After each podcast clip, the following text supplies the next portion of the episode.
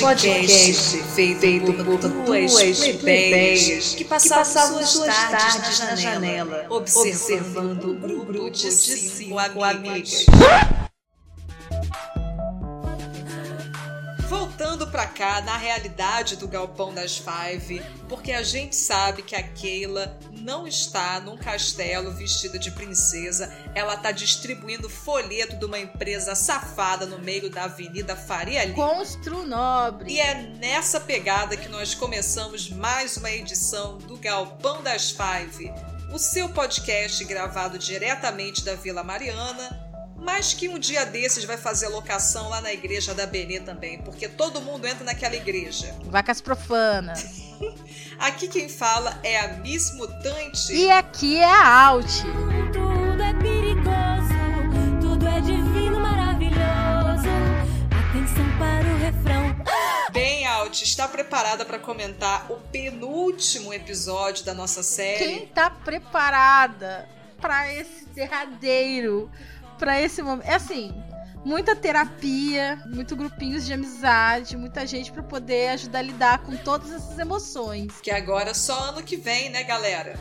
Mas no segundo semestre tem as gravações para apaziguar um pouco os nossos corações. Então a gente vai poder saber, por exemplo, se vão mudar o corte de cabelo da Lica, que todo mundo tá pedindo. Eu acho que a pergunta mais pertinente que esse fandom tem feito é: vamos ter Samantha na segunda temporada? Eu não vou falar sobre isso porque depois eu pago de amarga e desesperançosa. Você é. Preciso estar atento e forte. Não temos tempo de temer a morte.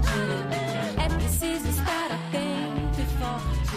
Não temos tempo de temer a morte. Já abrimos o episódio com a Benê mais Beethoven do que nunca, né? Tocando aí a oitava sonata de Beethoven, naquele órgão maravilhoso, e o padre, coitado, só querendo detetizar a igreja. Eu adoro essa cena porque ela estabelece o tom do resto do episódio. A partir do momento em que começam a soar as primeiras notas ali que a Benê tá tocando no órgão, intercalando com as cenas das meninas vivendo seu dia, eu tive a impressão de que esse episódio seria diferente dos anteriores. Eu senti um clima muito mais denso, assim, muito mais sério. Tem um clima um pouco melancólico também no ar, né? Nesse início. Embora as imagens em si não tenham nada demais, mas é como se tivesse algo ali abaixo da superfície, prestes a estourar. Que a gente sabe que vai ser o cano do apartamento da Lika com a Benê no próximo episódio, mas enfim.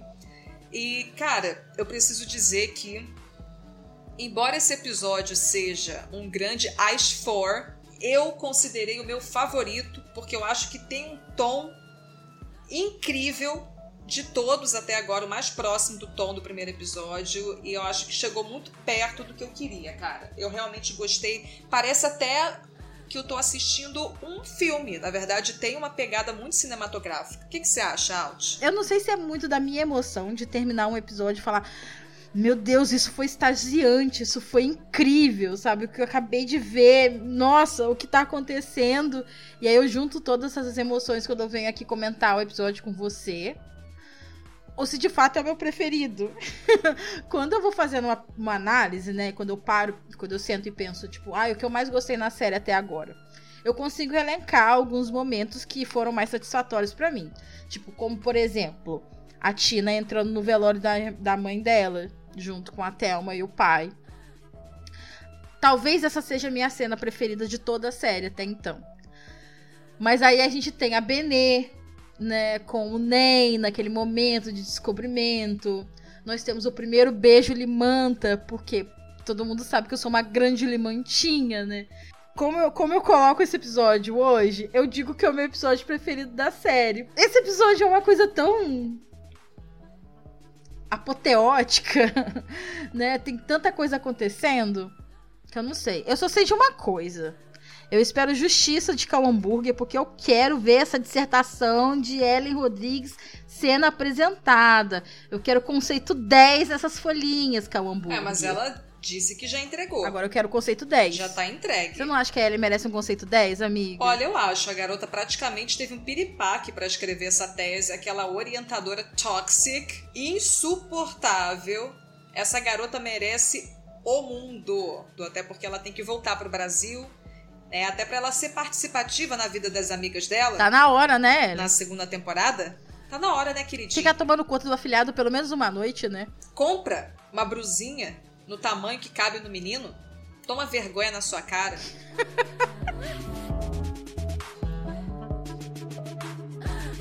Por essas Por e essas outras, e outras, a geração é é e. Ansiosa e infeliz define todas elas e todas nós também. Parece ser um artigo mais focado nas questões econômicas, tipo na crise, na, na grande recessão. Eu não sei o quanto disso aparece nas Five. Nesse episódio, por exemplo, tem o restaurante do MB falindo.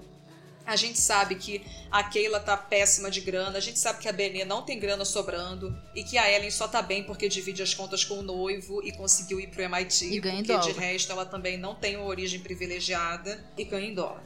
Mas essas não são as questões centrais da série, então eu nem sei tanto como conectar esse artigo com o resto do conteúdo apresentado, tirando essa parte da ansiosa e infeliz e descrente. O que eu sinto é que a Lika tá bem desconfortável lendo o artigo, porque ela tá com aquela cara meio de merda dela, lendo aquilo ali. Eu não sei se é um comparativo ao conteúdo que ela tá produzindo também, né? Porque pode ser também essa coisa de marcar um território, porque é um conteúdo ali. Inclusive parece um conteúdo do G-Show, né? Pela configuração. G-Show não, da, da do Globo News. É... Achei engraçado isso. Porque o texto mesmo eu achei meio ok. Da Lika tá melhor, tá? E olha que o Dalika não é bom. Pra poder falar. pois é. É, eu gosto do fato, porque o texto, em algum momento, ele fala, né, sobre o fato da geração Z ser extremamente conectada. E a primeira coisa que a Lika tá fazendo no dia dela, antes de levantar na cama, é estar no celular lendo uma matéria sobre a geração Z. Eu acordo e já vou olhar meu Twitter, já vou olhar se, se tem novidade, se tem notificação nas minhas fics, se as pessoas mandaram mensagem. Eu sou muito dessas. Eu acho que todo mundo faz isso, né? E eu, eu gosto que tem um- um- uma coisa interessante, porque a Lika acorda com o celular na mão e a Tina vai dormir com o celular na mão, né? Sim. Mas bem, e aí depois da Lika na cama, a gente tem a Tina saindo da boate. Eu amei essa cena, amiga. Eu me senti. Não, mas você não vai comentar nada sobre a Lika na cama com a Samantha, porque, por exemplo, a gente não comentou ainda que, tem a- que eles botaram aquele letreiro Love pra ficar do lado esquerdo, né? Do direito da cama, não sei. Em cima dessa mantinha? O que, que eu tenho a dizer sobre isso? Era o amor da vida da Lika. Eu acho que só esse conceito pode justificar um letreiro brega desses, mas eu acho curioso que ele sempre põe o letreiro do lado da, Sama- do lado da cama onde a Samantha está dormindo. Olha, sinceramente, eu gosto do letreiro, tá, Lika?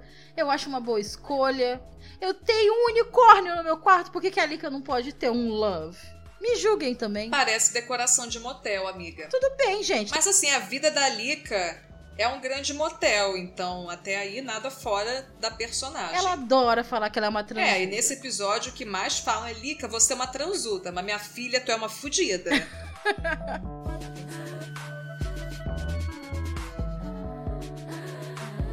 E aí a gente tem a Tina, depois de uma árdua noite de trabalho.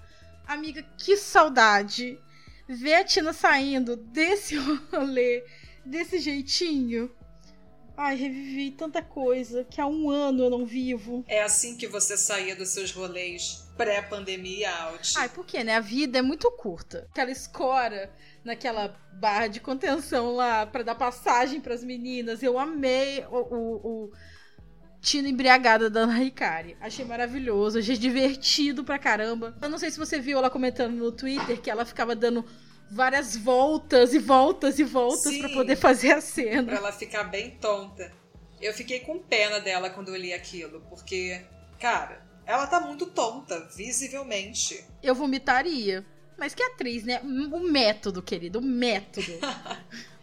Ela tem técnica, ela faz a técnica dela. E aí, Keila, como sempre, atrasada, deixando o Tulico no colégio. Rapidinho, só pra mencionar, vai lá dar o beijinho, vai, meu filho. Com esses bandos de playbas. E depois, mais tarde, também não volta pra buscar o Tunico. A criança fica com Deus de novo. eles ficam com Deus. Igual naquele episódio que a Benê deixou o menino com um estranho. Inclusive, eu apresentei a série para uma amiga minha de fora do fandom e ela morreu de rir, comentando: Como assim? A Benê deixou o menino com um estranho? Ai, gente, eu passo o pano pra aquela cena. Eu acho que o Nem transmitiu uma energia de confiança naquele momento. Mas mas sabe uma coisa? Porque eu acho que em alguns lugares eu li que o Nem seria babá do Tonico. Cara, eu li isso também. E não se concretizou. Você leu eu isso li também? que ele seria babado Tunico. E até agora eu tô esperando pra saber que história é essa. Ele cuida do menino uma tarde e vira babá pra Mas sempre. saíram umas notícias dizendo que a Lika seria. Não, que a Lika e a Samantha eram influencers na internet. E eu lembro que eu fiquei em crise com isso, porque eu achei horrível. Eu falei assim: não aceito, não aceito Lika e Samantha metida com blogueira. Tudo bem que elas têm a Tina como amiga, né? A Tina é uma bogleirinha de merda. Não tem no Brasil. Mas a Tina eu, eu perdoo, porque eu acho que ela faz o. Olha, quando eu li a notícia que a Tina. Que a Tina. Quando eu li a notícia que a Lika e a Samantha seriam influencers. Pra mim fez sentido, cara. Ela terminou Viva a Diferença falando que elas iam viajar pelo Brasil, iam fazer um blog pra documentar tudo. Eu pensei, na, na hora que eu li a notícia, eu pensei, pô, cara, o blog deu certo. Elas viraram um grande casal que viajam por aí e mostram o dia a dia delas. Ai, eu não aguento. Mais um canal no YouTube com um sapatão fazendo casalzinho? Ai, não aguento. Tá na hora de mudar o estilo. Olha, eu confesso que eu não consumo esse conteúdo. Mesmo sendo uma grande sapatona, eu não sou uma pessoa que consome muito conteúdo sapatão de YouTube. Sapatona, porém com princípios, né? E com bom gosto. que saco também. Eu sou uma grande cadelinha da Lu e ponto. Sim, mas o que eu tô questionando é porque todo canal sapatão tem que ter um casalzinho de sapatão apresentando. É igual você vai numa festa de sapatão e só tem casalzinho de sapatão. Você tem que passar se arrastando na parede pra não encostar em ninguém, porque tá todo mundo em casal, assim. Amiga, eu não sei as festas que você tá indo aí, não. O quê? Ai, nas minhas festas tem gente. Amiga, aqui no Rio de Janeiro eu já cansei de festa assim. Claro que tem gente solteira, mas a premência de casalzinho e festa sapatão é muito alta, amiga. E eu já postei na TL e outras pessoas comentaram que sentem o mesmo. Então eu vou recorrer novamente à TL para defender meu argumento. Isso tá virando um grande tribunal. Me defendam, me banquem, por favor. E aí a gente volta pra Lika e pra Samantha escovando os dentes. Você não achou a Lika meio oscilante nesse momento? Tipo, ela faz. Ela dá uns olhares assim. Eu sinto. Não sei se ela tá meio tipo, meu Deus, essa menina tá dormindo aqui em casa deixando escova de dente. Mas é, ao mesmo tempo ela parece meio feliz da Samantha tá ali, porque ela cobra a Samantha, ela olha com uma certa satisfação quando a Samantha tá na mesa. Ali naquele momento da mesa, ela me parece bem satisfeita com o fato da Samantha tá ali. Mas lá no banheiro ela tá meio de saco cheio. Ah, é a Lika, né? As camadas da Lika. Ai, não vamos começar a falar desse negócio de camada aqui, porque polêmicas. Eu sinto também que em alguns pontos rolou uma estranheza ali por parte da Lika, em outros ela parece de boa. Que a gente, a Lika é extremamente oscilante, vacilante com tudo. Ela não sabe o que ela quer, ela não sabe o que ela vai fazer da vida, ela não, não faz sentido com porra nenhuma. E nesse episódio, então, que ela vai dar um perdido bem Eloíser. Calma, não vamos começar a sofrer ainda. Calma, por favor. Por favor, que tem gente que passa mal. Eu acho que faz sentido abrir dessa maneira, que ao mesmo tempo é muito fofa. Mas se a gente parar pra pensar, todo o conteúdo limanta que o Cal nos entregou até agora é o clássico. Vocês ganharam, mas não vão levar. Eu não aguento mais. O mood da Tina é incompreensível em todos os episódios. A menina é caótica. É caótica. Sabe quem talvez entendesse isso? Ah, Anderson Rodrigues. Cadê Anderson Rodrigues? Um beijo, Anderson Rodrigues. saudades Anderson Rodrigues. Olha, pro Anderson aturar essas mudanças aí de humor, de temperamento da Tina, tem que ter uma puta de uma paciência, né? Ai, menino Anderson. Mas assim, eles trabalhavam juntos na noite, ele conhecia também a realidade da coisa, se bobear, eles voltavam pra casa, tomavam engove juntos, esfregavam água na cara e iam dormir lá, pleníssimos, com a luz do sol. E enquanto a Tina tira a maquiagem, aqui ele está colocando a maquiagem. Porque ela tá nesse processo de produção de princesas. Ok, a gente nunca imaginava que esse conto de fadas fosse terminar nisso, né, amiga? É uma grande ironia ela passar esse episódio inteira vestida de princesa entregando folheto. É uma ironia amarga. As Five dói. É exatamente isso que eu ia dizer. É, é assim. É muito triste. É, de você ri, você ri pela ironia, mas é, é um sorriso amarelo, né? O, o Cal realmente, ele tá. Como você sempre diz em todo episódio, você é sádica. Eu acho que o Cal também é um pouquinho sádico, Miss. Porque ele brinca com a gente em um nível que eu fico, cara, você realmente foi nesse lugar, né? Porque a gente pensar em toda a construção desse universo que a Keila tinha em Viva a Diferença, que a, ainda bem que ele foi desconstruído, né? Porque a Keila ela começa, né, viajando na maionese com um ideal romântico em relação a esses homens que a cercavam, né? Aham. E aí ela vai percebendo que a vida dela tá, tá sendo meio sufocada por todos esses homens da vida dela. Que ela precisa tomar um pouco as rédeas. Mas aí quando ela tá sozinha, ela é confrontada por um- por essa massiva comercialização dos contos de fada. Eu, eu acho muito legal, principalmente na hora que mostra né, a distribuição Ótima dos análise. folhetos da Constro Nobre para todas as Cinderelas presentes no recinto. E aquela, ela é só mais uma delas. Ela não é ninguém especial. Nossa, Ela é mais uma daquelas meninas que estão ali. E isso tudo regido pela Benê.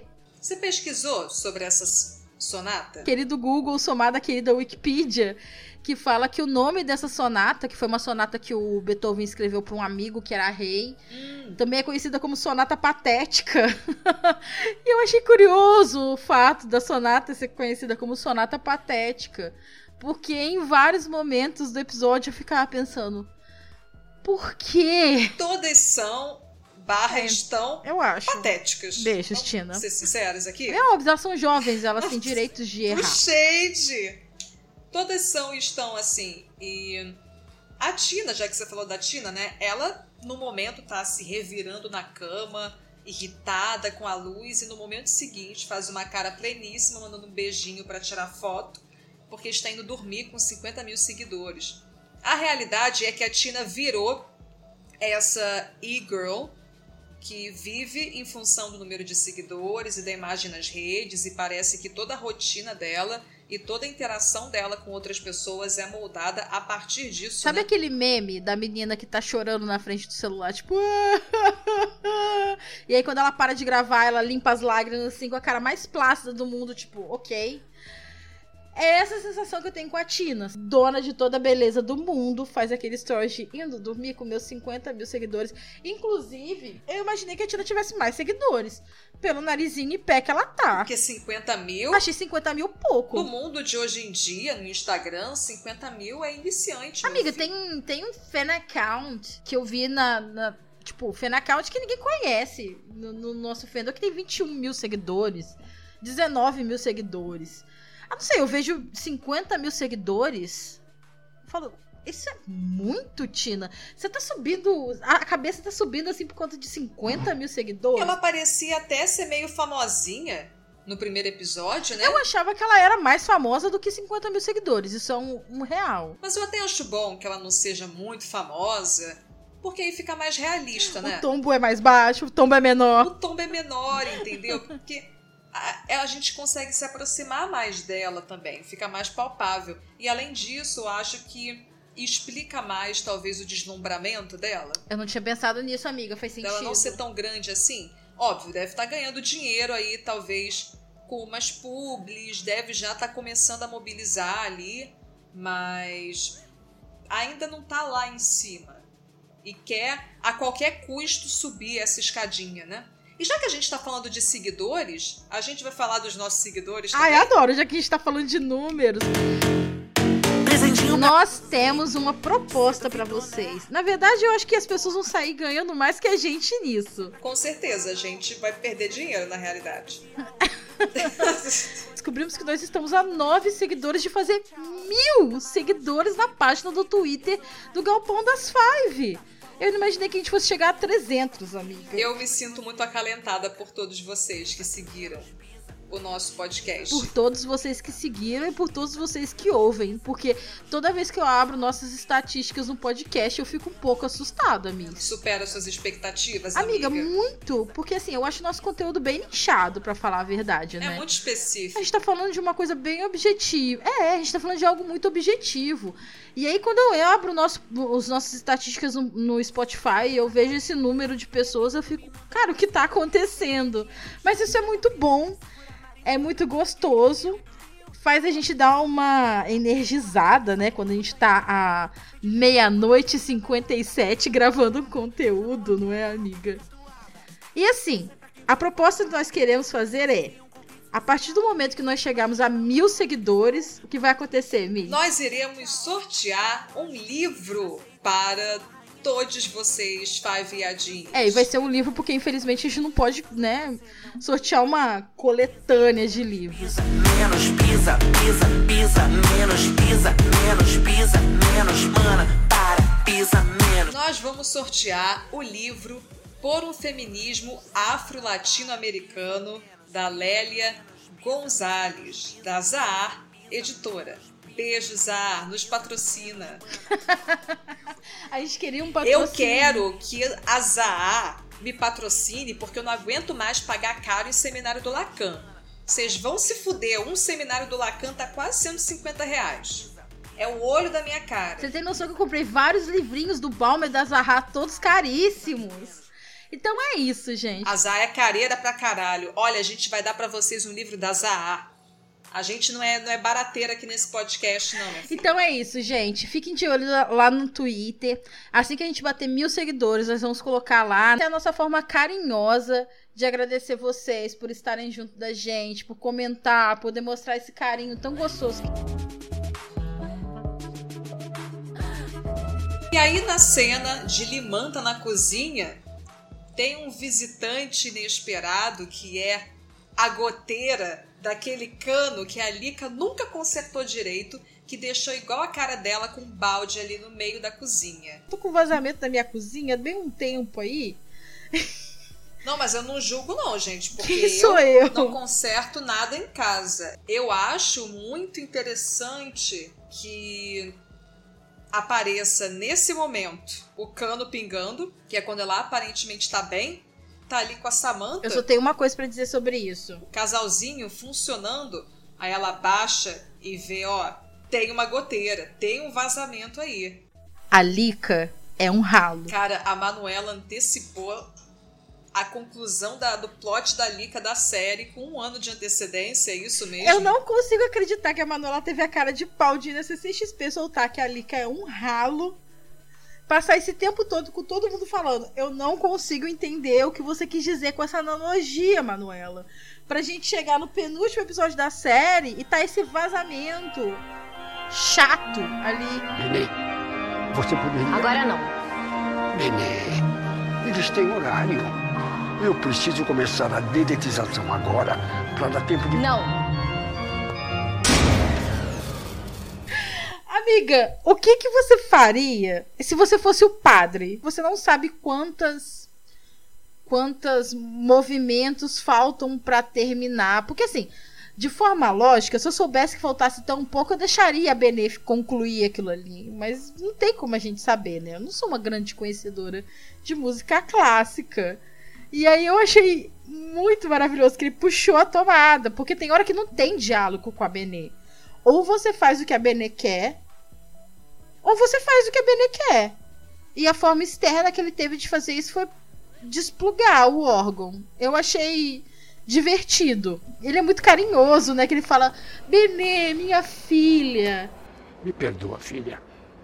Mas se eles não começarem o trabalho agora, a mesa de amanhã vai ficar comprometida. Por favor.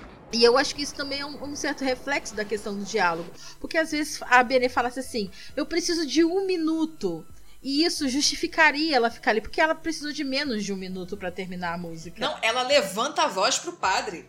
Ela peita ele. Ela peita o senhorzinho. Ela fala em voz alta, tipo, Mas como não existe isso, é ela tipo, não, chega, né? E ela tá ali, ela não quer ser interrompida, né? Ela- afrontosíssima. Porque assim, a Benê, ela tem. Ela tá um pouco mais amaciada, né, nos últimos episódios. Por- Não sei se é por causa dessa paixonite com o Nen, desse relacionamento deles, né? Mas ela não tá tão metódica. A Lika tá fervendo um coletor menstrual no bule que você toma café, querido. Ela já daria uma martelada na cara da Lika naquele momento ali. a Lika só solta um, "Hum, melhor eu nem te falar o que é e fica por, por isso mesmo. E aí ela dá aquele grito estridente, ela foi contrariada naquele momento. Ela tá muito brava com o padre. Sabe que eu senti uma conexão direta com Viva a Diferença, amiga? Fale mais, amiga. Porque é isso, em Viva a Diferença, quando a Benê ficava muito angustiada com alguma coisa, quando ela entrava em crise, ela partia pro grito, ela, ela gritava mesmo, tipo, não! Ela exteriorizava, ela não conseguia se conter. A única reação dela era gritar. Inclusive, ela gritou logo depois que o padre encostou no braço dela. E nesse episódio, eu vi em vários pontos várias semelhanças com os estados mais caóticos da Benê na novela, porque as estereotipias, os movimentos repetitivos e automáticos que ela fica fazendo ao longo do episódio inteiro, que você sente que ela não ter conseguido terminar a música virou uma coisa intrusiva na cabeça dela. Não nos esqueçamos que a única das Five que fez terapia de verdade foi a Benê. Não é à toa que é a que tá melhorzinha hoje em dia. Fatos. Ai, triste rir disso. Mas vamos lá, depois a Benê, né, nesse momento a gente tem ela indo pra casa do Nen. Muito divertido que o Nen tá num momento bem introspectivo, repensando, né, várias coisas lá e a Benê com... Tá pensando na pasta com os pornôs que ele apagou, Será né? que ele apagou, amigo? Ele só desligou tudo? Capaz de ter só desligado, né? Eu também acho, porque Ele por deve ter uma coleção. detalhe que a gente tem lá no meio do episódio, talvez ele só tenha É. desligado os monitores. Mas eu acho maravilhoso porque a Benê tá insistentemente batendo na porta e ela fala com ele: É, pode ser outra hora. Cinco compassos. Quem é que não consegue esperar esse tempo? E ele faz aquela. É, você? Porque é isso, a Benê ela é imediatista nas coisas que são urgentes pra ela. É, tem que ser do jeito dela. Exatamente. E aí a gente volta lá no primeiro episódio. Em toda a situação com o Guto, né? Tipo, Benê, vamos conversar em casa. Não, a gente tem que resolver isso agora. Benê em casa. Não, agora. Não, o, o- contrato, mas é, é- o, o contrato. Eu não vou conseguir tocar se isso não for resolvido agora. E o menino tem que gritar numa igreja com as senhorinhas lá embaixo rezando o terço delas que ele é gay. Tá numa santa ceia do Rainbow. E aí o Nen arruma um celular antigo da Nokia pra jogar o jogo da cobrinha. Eu gosto do Nen enquanto personagem, é o desenvolvimento aí que ele tá tendo. Porque a gente não sabe muito bem por que, que o Nen decidiu parar de ver pornografia. Tipo, é porque ele quer estar com a Benê? É porque ele sente que tá atrapalhando a relação com a Benê?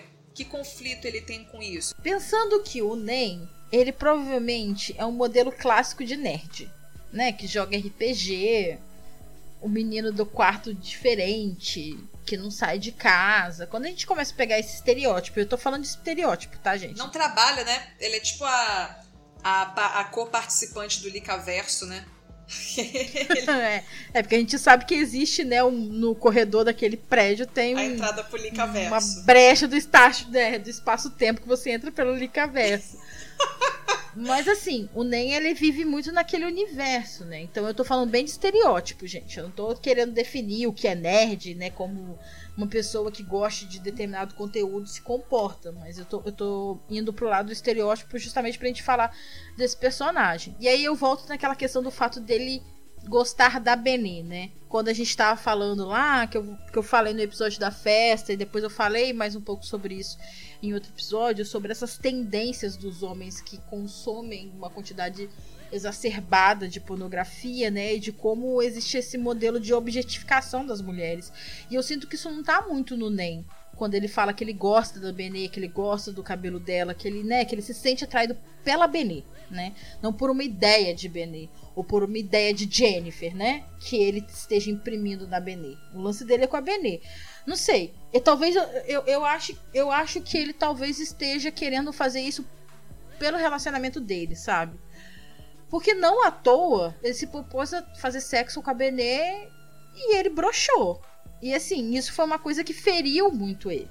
Ele, ele fala pra Benê que se ele não conseguir fazer isso de novo, ele vai ter que mudar de cidade. É uma parada drástica pra caralho. né? Dramático também, né? Outro dramático. Todo mundo nessa série é dramático pra caralho, exagerado e escandaloso. Exatamente. Eu acho que se ele, ele sente que talvez se ele comece a, comece a avaliar, né? O que faz com que ele não consiga desempenhar esse papel sexual, né? Nessa relação. E aí, quando eu falo papel sexual, gente, eu tô falando desse papel, né? Pré-determinado de, de sexualidade, da penetração e essas coisas todas. É, talvez ele esteja avaliando o consumo exacerbado de, de pornografia. E aí ele pense que quem sabe, né? Que ele coloca o nome como experimento social. As pessoas adoram falar que tudo é experimento social. Tudo diferente que eu estou fazendo. A Lika, inclusive, quando ela vai pegar a Solineusa, ela fala: Ah, eu tava fazendo um experimento social naquele trabalho de garçonete, né? Mas aí ele tá querendo experimentar, ó, talvez ver como é que vai ser, né? Se ele tiver afastado disso, se ele estiver se masturbando menos, como que vai ser o lance dele com a Benê. Não é nada, é só um experimento. Eu tô tentando ficar um tempo sem assistir pornografia. Eu até troquei de celular. Foi meio difícil descolar um desse, mas olha, pelo menos dá pra jogar cobrinha. Eu preciso de distração e você também. Boa ideia, a gente podia. E aí, na cena seguinte, a Tina é convidada para a festa da Dani Junqueira. E eu achei incrível o tapa de luva de pelica que a série dá nas influencers. Porque em um vídeo ela tá falando sobre, acho que alguma coisa da moda, não sei direito. E no outro vídeo, Um look polivalente. cara. Que porra, que merda é essa? Que porra é um look porra é essa, polivalente? sabe? E aí do lado tem um story dela falando que ela também é humana. Ela também tem sentimentos e fragilidades. E isso é tão a cara desse- desses blogueirinhos, cara. Desses influencers de Instagram. Ah, eu não quero citar nomes, amiga. Não quero citar nomes, mas tem certas blogueiras coaches aí, né? De quem você tá falando? Tina, querida, bom dia. Quem tá falando aqui é Stephanie. Oi, Stephanie, querida. Será que você pode ligar depois? Porque eu tô aqui a noite toda, eu tô assim. É rapidinho. Eu sou assessora da Dani Junqueira. Dani Junqueira? É. É o que mais tem, né, amiga? Eu amo que a Tina fala assim: ah, deixa eu checar minha agenda.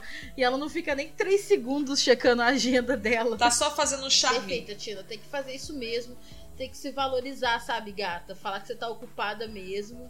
E bora lá pro rolê da Dani Junqueira. Mano, se tem dinheiro, dinheiro é alto, vai lá e faz. E a Tina é chamada porque o DJ, que tinha sido contratado anteriormente, foi exposto na internet como um agressor de mulheres. Isso é tão atual também. Eu acho que todo o plot da Tina ele é super atual nesse sentido de a gente ficar mostrando como que esse mecanismo de exposição e cancelamento da internet funciona, né? E eu gosto porque ele tem certas nuances, sabe, amiga? De mostrar, né, quando que a gente tá fazendo uma exposição, que ela é uma exposição que precisa ser feita, porque eu, particularmente, eu, out, homens abusadores precisam ser expostos sim. Bem, a internet ela é um, ela é um, um veículo que, gente, ele tem assim um alcance que eu acho que a gente, por mais que nós tenhamos, né, que nós estejamos tão inseridos dentro desse modelo de comunicação, eu acho que nós ainda não temos dimensão da potência, sabe, do alcance disso, de como que isso vai rever- reverberar e como que isso vai bater nas pessoas. Vamos falar camadas? Eu acho que essa virou a palavra. Não, essa palavra agora virou modinha no fandom. Todo mundo adotou porque é um bom meme. Gente, eu não sei vocês, mas eu tô num estado de negação. Porque não vai acabar só a primeira temporada de As Five. Vai acabar a reexibição de Viva a Diferença. Eu tô me sentindo órfã. É, é muita coisa de uma vez só. Você não tá sentindo isso? Que tipo. A gente tava assim. Nós, nós, nós é. We are the champions, sabe? Era essa a sensação que eu tinha. E a gente tá do tudo ou nada. Nós vamos viver do quê? São muitos lutos de uma vez só pra fazer, né? Eu não sei se a ficha caiu pra mim ainda não. Não, gente, fica, vai ter bolo. Stay, will have bolo. E outra, não, mas não só isso. Tem novela das seis pra gente ver com três das five. E ainda vai ter a novela que eu ainda não guardei o nome. Da Ana Ricardo, que ela vai ser. Você viu a notícia que saiu, a notinha explicando por que, que escolheram aquele cabelo? Eu achei ótimo. Faz todo sentido, porque eu tenho am- amigas que inclusive fizeram isso. Que quiseram fazer o visual do Alipa. Isso é tipo pintar unha de branco pelo país? Eu não Amiga, acho, Porque na notícia saiu que eles copiaram as influências do TikTok. eu não acho que, que durante a é. pandemia fizeram mecha de Amiga, branco. eu não acho que é tão ridículo. A Dua Lipa tava de quarentena e fez aquilo no cabelo. E aí várias pessoas começaram a fazer aquelas mechas descoloridas no cabelo. Eu tô ansiosa por esse plot da Ana na novela. Qual é o plot Porque dela? ela vai também viver um trisal na novela, né? É, por acaso eu não vou fazer nada hoje, então eu posso ir. Sim, Vou te passar as infos em box. obrigada. Olha, eu não sei você, mas a coisa que eu mais gostei da Tina nesse momento é a risada de vilã que ela tá, que ela fala. Gente, vocês não sabem o convite que eu acabei de receber. É isso mesmo. Eu vou tocar na festa da Dani Junqueira. Aquela risada de vilã que ela dá, que eu tô assim, amiga, você já tá imaginando que você vai pegar o boy da, da garota? E ela também, claro, né? Porque a Tina ela não vai deixar pedra sobre pedras. Vem cá. Você acha que Bitina é real? Cara, eu sou muito da fanfic que a Tina é bi desde Viva a Diferença. Mesmo não tendo motivos. Eu sinto esse mood desde o início de As Five, porque em Viva a Diferença eu achava ela muito heterozinha. Agora, em As Five, é aquilo, é aquilo que a gente falou no Esquenta, é DJ. DJ não é hétero, não existe DJ hétero. Aquele feed da Tina ali, ele é meio gratiluz, né? Ai, Meio, amiga. amiga. Ela.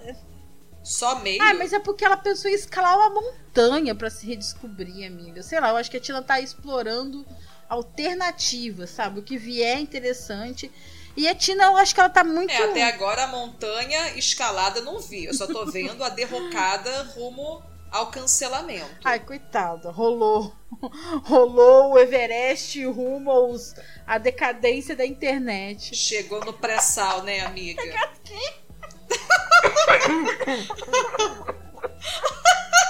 Corta!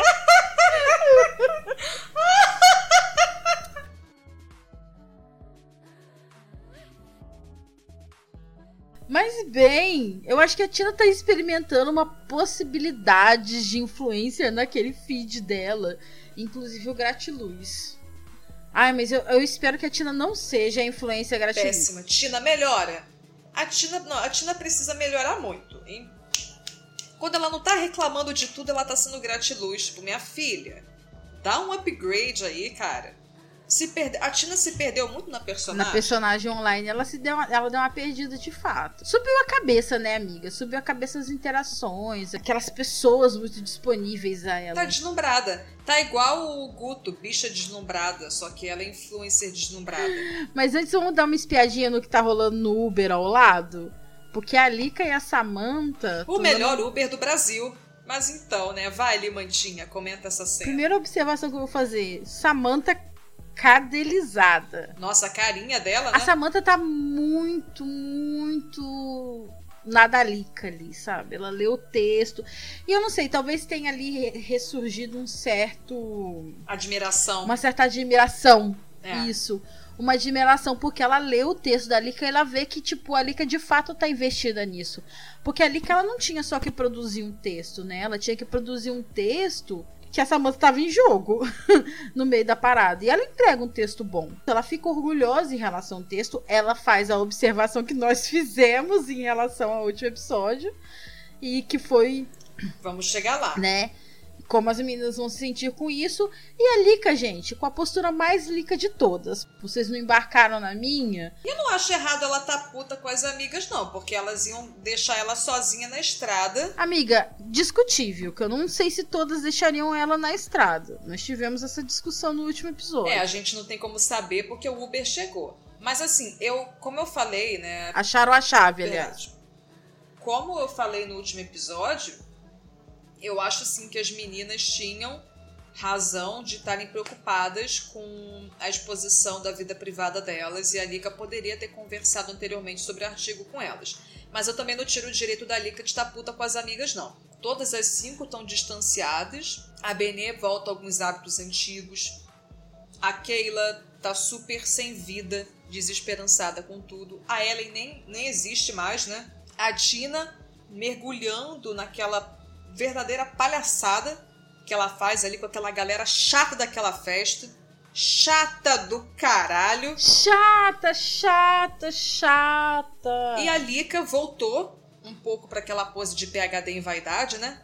Que no episódio anterior ela tinha abdicado muito disso, ela se mostrou mais vulnerável e aberta. Mas aí também tomou na cara. Esse texto seria lido pelas amigas antes dele ser publicado? A gente também não sabe. Não sei. Nós não sabemos em relação a isso. Sei, assim, quando as amigas dela brigaram na hora, tipo, fizeram as críticas e tal, isso, aquilo, eu não senti que ela agiu de maneira reativa.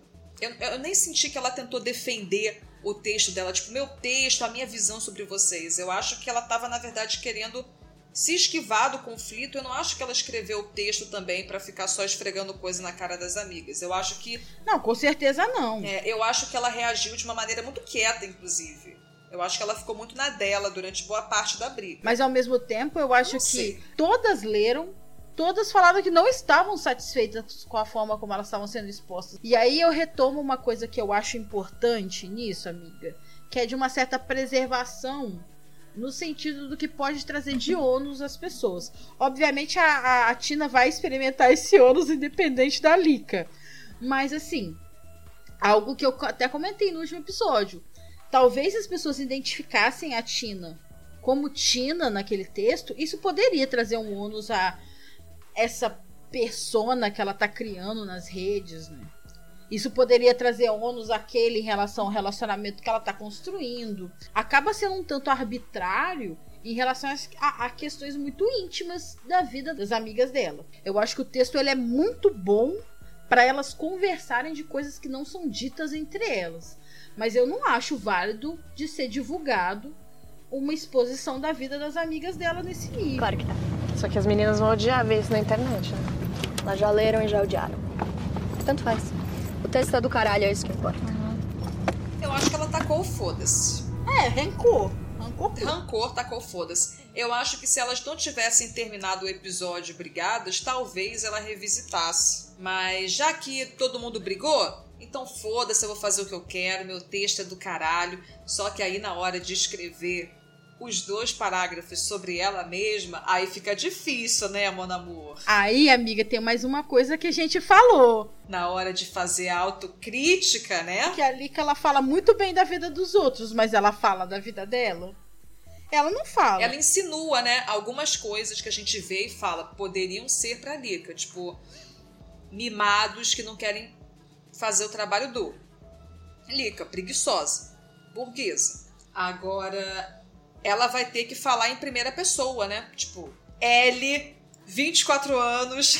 Eu acho que isso ainda tá no nível de coisas que falam sobre ela. Mas ela confrontar os próprios demônios, isso não tem no texto. Isso não tá lá. Ela olhar pra si e perceber as próprias inconsistências, isso é o que ela tem medo. É isso que ela não quer colocar ali. Quando ela pega e tá falando sobre essas inconsistências que a gente cita no texto, são coisas que ela facilmente atribui a outras pessoas. Ela fala que o problema das da relação estranha que ela tem com a Samantha é tudo culpa da Samantha. Tipo, amiga, como isso, como isso é tudo culpa da Samantha? Você também não, não tem parte nisso? Cadê a sua parcela em relação a isso? Você também sabe que a Samantha tá num relacionamento, sabe? Ali que ela tem essa tendência de não se responsabilizar pelos BOs, de colocar isso na mão de terceiros. E eu sinto que a forma como ela se coloca no texto a priori é de falar isso. A Marta fala que ela é mimada. A Marta denuncia o fato dela abandonar cursos, dela não seguir um caminho, dela não estar tá dentro desse modelo de vida, né, que as pessoas seguem. Então isso ainda é uma análise de fora da Lica. O que a Laura vai falar pra Lica, né, que é sugerido pra Samantha e o que deixa ela muito puta com essa Samantha, é ela olhar para si. É ela olhar pro papel dela dentro dessa geração. Eu não sei se ela, se ela iria para além de uma observação de terceiros, não. Você vê, ela vai pedir a opinião do MB, né? MB, o que, que você tem a dizer sobre mim? Eu tô curiosa para saber o que a Lika falaria sobre si mesma. Se é que ela vai chegar a concluir esse texto. Eu tô curiosa. É, porque a Heloísa precisa fazer uma autocrítica, né? A gente tá esperando isso já tem um tempo. Para além dessa coisa que, quando ela vira pra Samantha e fala assim: Ah, eu já tô quebrada. Em espírito há muito tempo, sabe? Essas coisas muito melodramáticas que ela usa para se descrever, sabe? De olhar para si com um pouco mais de responsabilidade, sabe?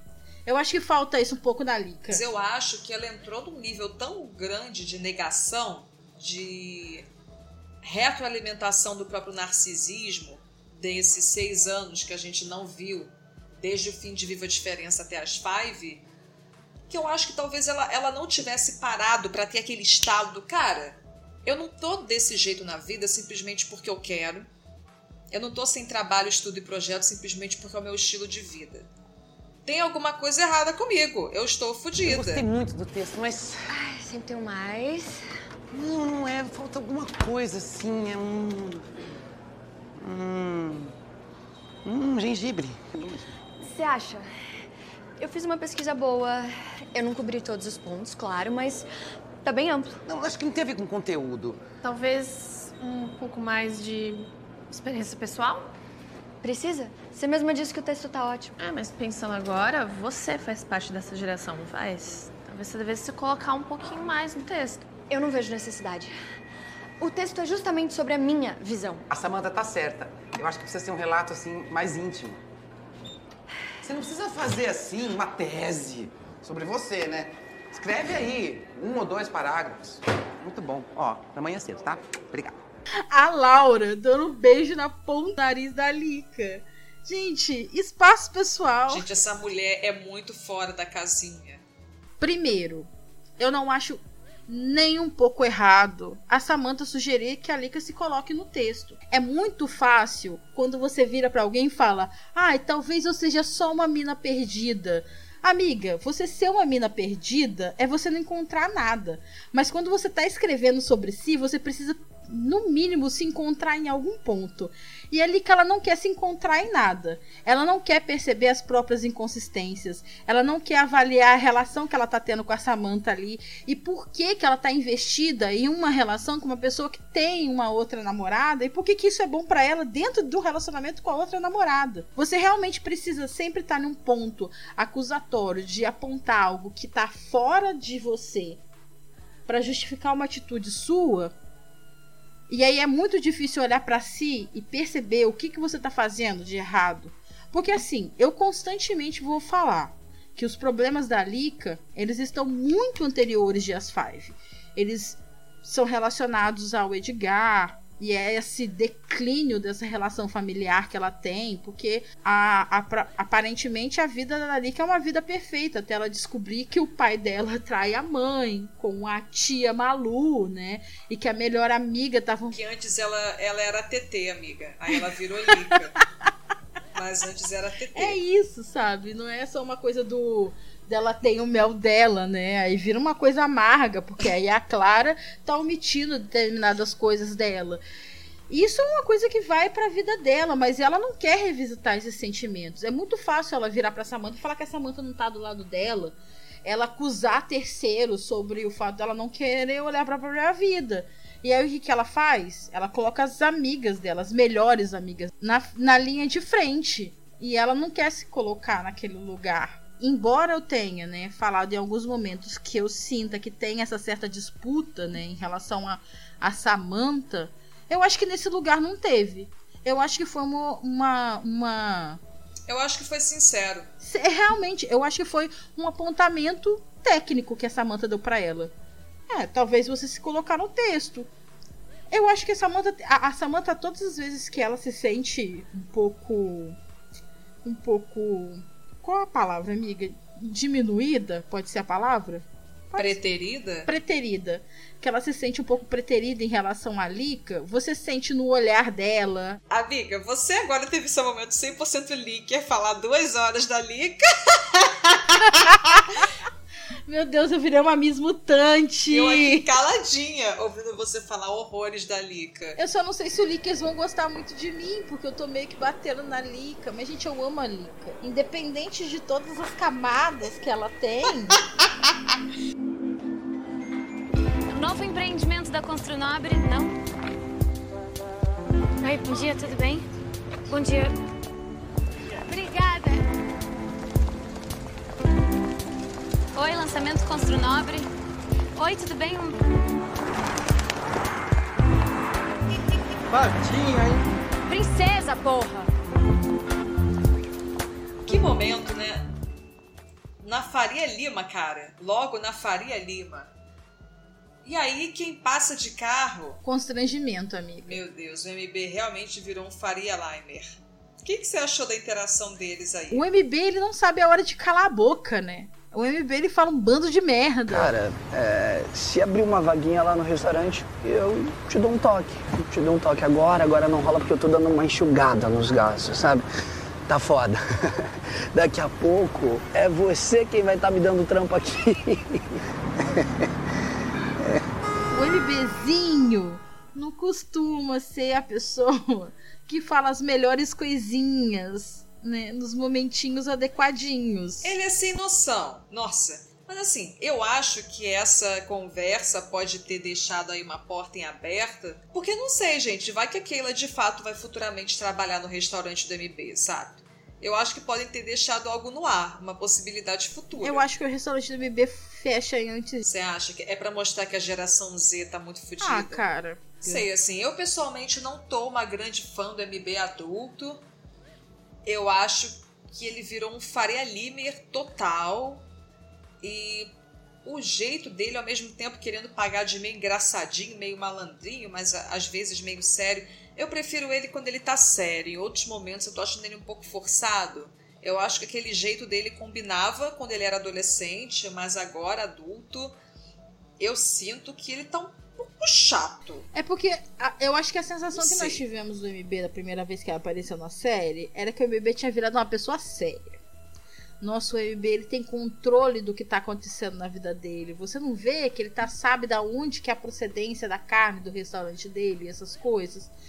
E a forma, é assim, a gente não tem muitas aparições do MB pra ter subsídios o suficiente pra poder falar, não, o MB está assim ou assado, né? Tá com o mesmo O jeitão, M- o que tá levando lá o MD pra galera. Eu nem acho que seja ruim ele não tá sério o tempo todo. Isso não é realista. Não, né? e eu acho que não é realista a gente esperar uma grande evolução dele. Mas ele tá bobão de um jeito meio chato. Que antes ele era bobão de uma maneira que eu achava engraçada.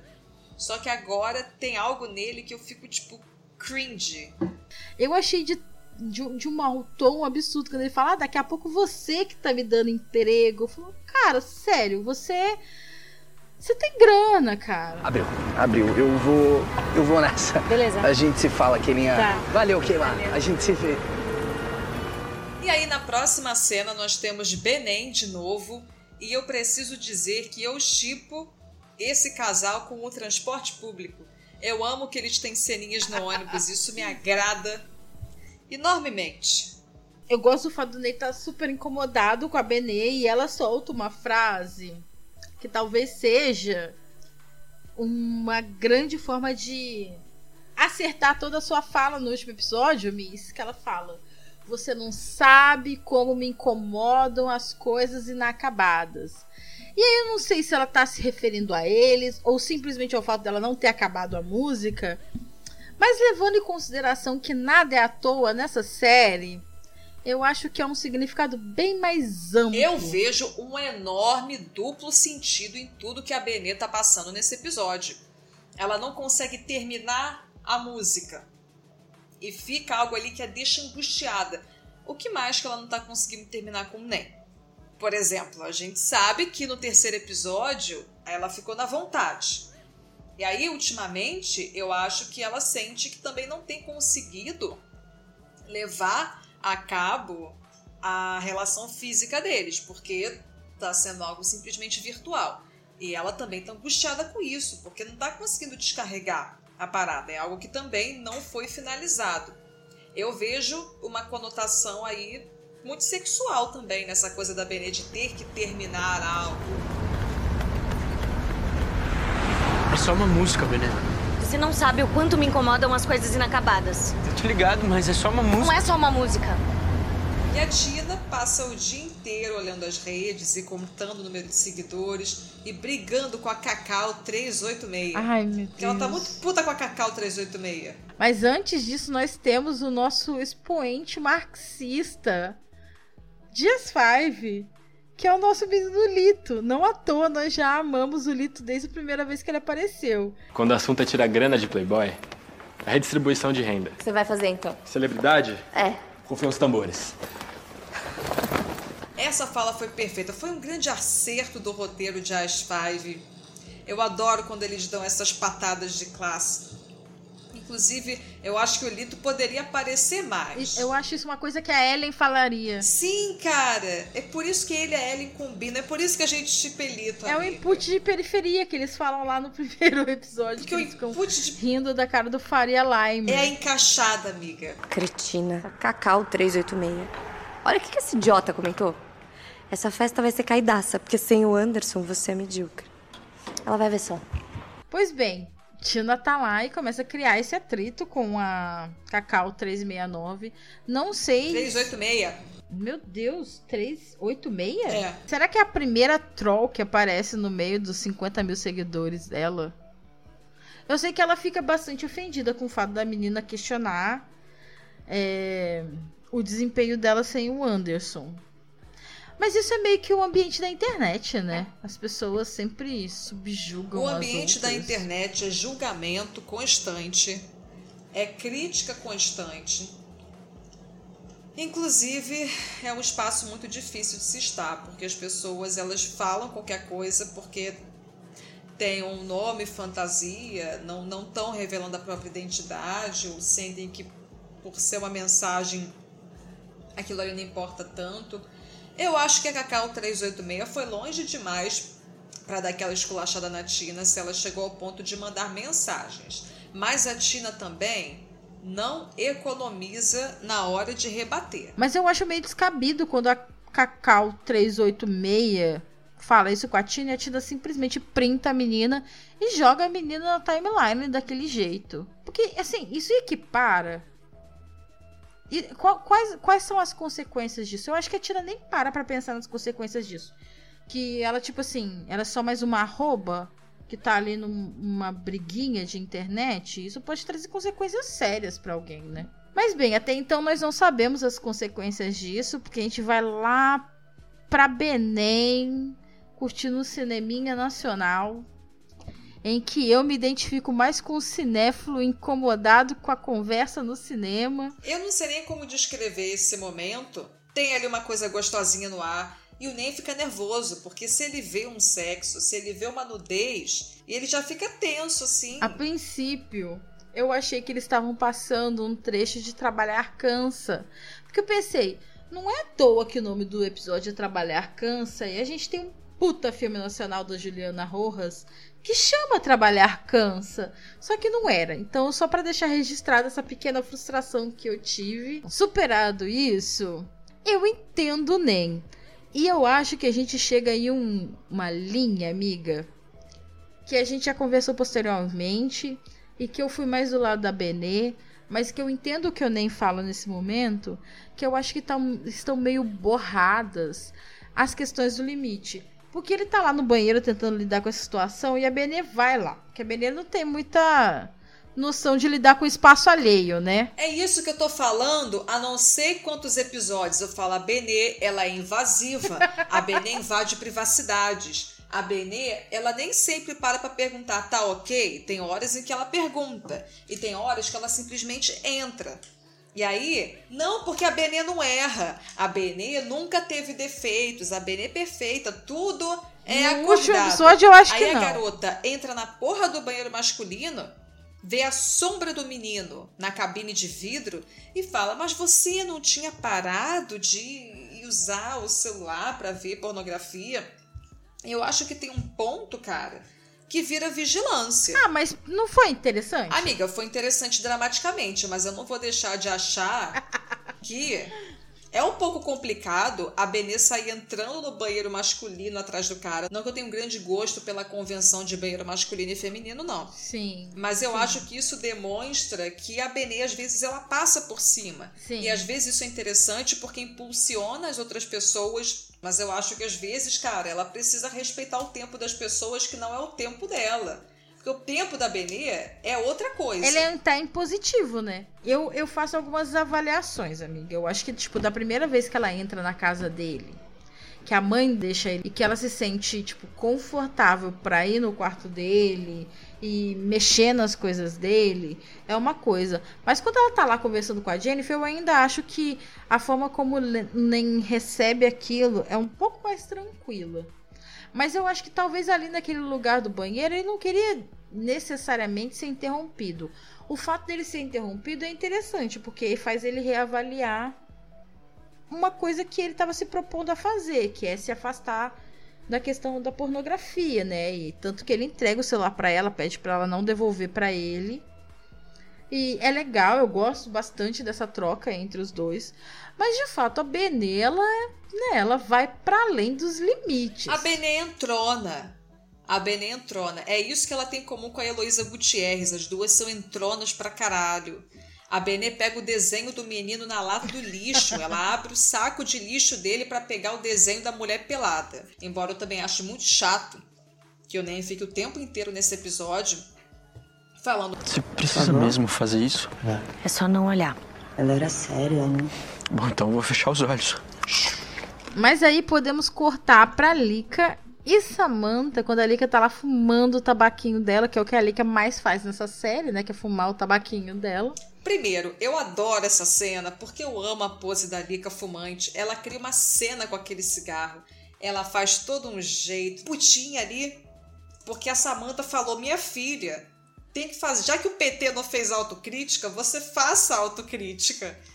Aí ela fica putinha, porque ela não quer olhar pra si mesma. Ela só quer continuar a bolar tabaco e pegar a mulher. A forma como ela se joga pra Samantha, tipo, Ajudar seria defender o texto. Mas não, você foi lá e me jogou nos leões. amiga, isso é o que você acha que seria ajudar. Não é porque uma pessoa tá fazendo, um, tá colocando uma vírgula em algo que você tá entregando, que ela necessariamente tá contra você. Se não tá comigo, tá contra mim. Porque ela nunca chega no problema de fato. Eu acho que essa cena, a partir do momento que a Samantha diz o que muitas pessoas do fã não estavam esperando escutar. Terminei com a Renata. Eu acho que as pessoas, quando elas recebem essa informação de eu terminei com a Renata, meio que isenta a Samantha das coisas que aconteceram posterior. Não, a priori. Anteriormente, né? É, a priori disso. Isso não é isenta. Ela estava em um Até relacionamento. porque eu acho que ela nem foi sincera com a Renata. Eu acho que de ela contar nunca o que chegou pra- realmente ela estava fazendo por debaixo dos panos. Tipo, da menina tá nessa insegurança. Tipo, de ficar achando porque eu nasci pra ser amante mesmo. E a Samantha já ter terminado um relacionamento e eu não ter falado pra ela porque, Queria te contar antes, porque eu não queria que você pensasse que foi por sua causa. de certa forma, Nossa, e falando isso agora, mudou tudo, Ah. né? Falar dois dias depois mudou tudo. Aí ela diz: Eu não queria que você achasse que foi sobre você. O que, que a Liga vai pensar? Teve a ver comigo. porque a Nika é extremamente narcisista. E isso é um Não, mas além disso, além disso, da Lika ser narcisista, a partir do momento que a garota tava ficando com você, chifrando a atual dela, termina com a atual, ainda diz pra você, mas eu não quero que você pense que é por sua causa, não. A negação é o maior estatuto de verdade. Ela tava praticamente dizendo: É, meu amor, foi por sua causa sim, também. Eu não acho que foi só por causa da Lika, mas foi por causa disso também. E no fim das contas, você acha que foi? Foi por causa disso também. Ela também queria voltar com a Lika. Eu sinto que teve Claro uma influência, teve, gente. sim. Quem diz que não tá delirando. Eu não acho que a Samantha terminou com a Renata simplesmente por causa da Lika, até porque as cenas dela, por exemplo, da Renata gritando com a, com a Samantha no telefone, foram colocadas ali como indício de que a relação não andava bem. Uhum. Aquilo talvez da Renata ficar incomodada com a Samantha sair num certo horário e não dar notícia, talvez fossem indícios de que a relação não Ou o estava próprio bem. fato da Samantha, tipo, querer ver uma série muito ruim que ninguém quer ver com ela. Isso eu vi na timeline e eu ri muito. E, tipo, e a Renata tá ocupada, sabe? Porque tem isso também, tipo, o quão disponível. Ai, mas se a série for ruim, eu também não quero ver, não. Não vou ver essa série ruim. Tá, vamos supor que ela não tá vendo uma série ruim, que ela tá, tipo, vendo, sei lá, Euforia, que todo mundo gosta. As Five. Ela tá vendo as Five. Ela tá vendo as Aí Five, a Renata não quer isso. assistir as Five. Vamos supor que ela tá vendo as Five, que é uma puta série boa. E a Renata, tipo, ah, não tem tempo pra assistir nem as Five com a Samantha. Eu também acho que tem o nível da pessoa não estar disponível. A Lika tá muito disponível, né? A Samantha tava, né? Porque agora ela quer pagar de indisponível, a queridinha. Aí todo mundo sabe que a Samantha terminou parcialmente por causa da Lika. Não foi inteiramente por causa disso, porque de fato elas não são o centro de gravidade da existência uma da outra. Mas eu vou falar uma coisa. Eu acho que a Lika, independente do que a Samantha falasse, ia achar que era sobre ela. E tá totalmente errado? Será que ela tem Marte em Leão? Será que ela tem Marte Ah, eu Leão? nunca parei pra pensar no horóscopo da Lika, na real. Eu pensava muito no horóscopo Eu da tenho Samantha. Marte em Leão. Ah. Bem, Não, mas assim, eu não acho que a Lika estaria inteiramente errada de achar que foi por causa dela, não. Mas antes eu quero colocar uma coisa, amiga. Porque a Lika ela é chantagista. Do mesmo jeito que ela vira pra Samantha antes e fala. E aí você vai falar que eu volto nisso o tempo inteiro. Mas é porque eu acho que isso é um traço de estar quebrada. Ela pega e solta um. Até já sei o que escrever. Sexo bom, mas péssima pra relacionamentos longos. Isso não é à toa que ela fala, não. Porque ela tá querendo que a Samantha se sinta culpada da posição que ela tá colocando ela. A Samantha tava falando de uma questão técnica, de um trabalho a ser desenvolvido, de um emprego que elas têm em comum. Ela leva totalmente pro lado pessoal. Pra atingir a Samantha, ela solta essa do sexo bom, mas péssima para relacionamento longos. E a Samantha, eu acho que a forma que a Samantha tem de contornar a, situa a situação ali é de falar que ela terminou um namoro. Em relação a isso, não tenho muito o que argumentar. Não tenho, não tenho nem muito o que acrescentar. Eu acho que esse é um diálogo que deixa lacunas, como tudo na série, que deixa muitos pontos em aberto que a gente pode preencher com interpretações, né? Eu acho que não é à toa também que surge essa questão que a Lika fala: sexo bom, péssimo para relacionamentos longos, e depois, futuramente, o MB diz: Eu acho que eu vejo o seguinte: ela ficou puta com a Samantha. Ela sentiu que a Samantha estava tentando deixá-la por baixo. E aí ela reage. E aí eu, eu acho que sentir-se colocada nessa posição faz com que ela descarregue a, o primeiro sentimento de inferioridade que vem na cabeça dela. Sem se importar se ela tá machucando ou não. Mas eu não acho que ali chegou a ter um tom de chantagem. Eu acho que foi um tom de simplesmente jogar a coisa no colo e foda-se. Tipo, eu me senti aqui, eu senti que você estava querendo me expor, então agora eu vou dizer o que eu acho que você pensa sobre mim. Você deve pensar que eu sou uma fudida para se relacionar e só servo para fuder.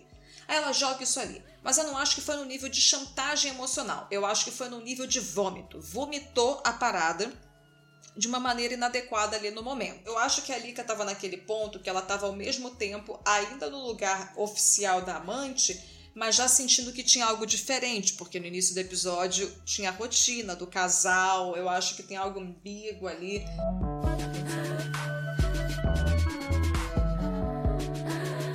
Quando ela vai pedir emprego pra Samantha, ela fala: Ah, você é a pessoa que fala que eu tenho que confiar em mim mesma. Depois ela fala isso pra Samantha. Eu faço o texto, só não sei se vai ficar bom. E a Samantha vai lá dar aquele beijo nela pra se despedir. Ela fala assim: Tá, eu faço o texto.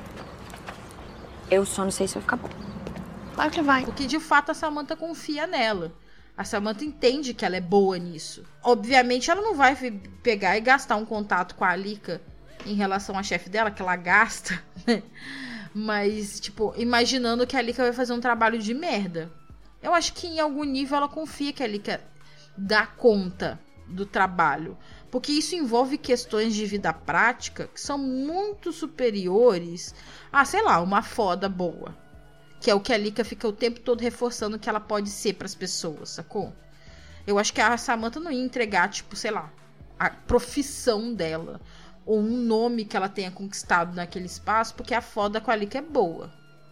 Ou o relacionamento que talvez seja importante para ela, porque ela tem um pouco mais de estabilidade por conta de uma foda boa. E, embora a Lika ela acha que ela seja só isso, eu não acho que a Samantha vê a Lika só dessa forma. A Samantha não vê a Lika inteiramente dessa forma, mas em alguns pontos a tratou assim também.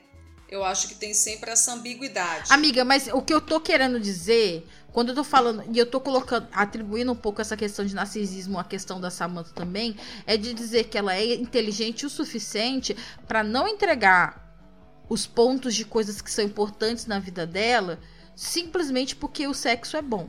É disso que eu tô falando. Eu acho que ela olha para a questão da Lika com um pouco mais de profundidade. Então ela não vai, tipo, estragar um. Assim, com isso eu concordo. Até eu me questiono desde o quarto episódio por que, que ela abriu espaço para a Lika entrar no negócio, por que, que ela indicou a Lika, por que, que ela deu esse voto de confiança na Lika, sendo que ela própria, em muitos momentos, não parece vacilante em relação à presença da Lika ali. A grande questão da Samantha aqui é o fato dela pensar muito nela enquanto profissional, enquanto uma pessoa dentro do mercado de trabalho.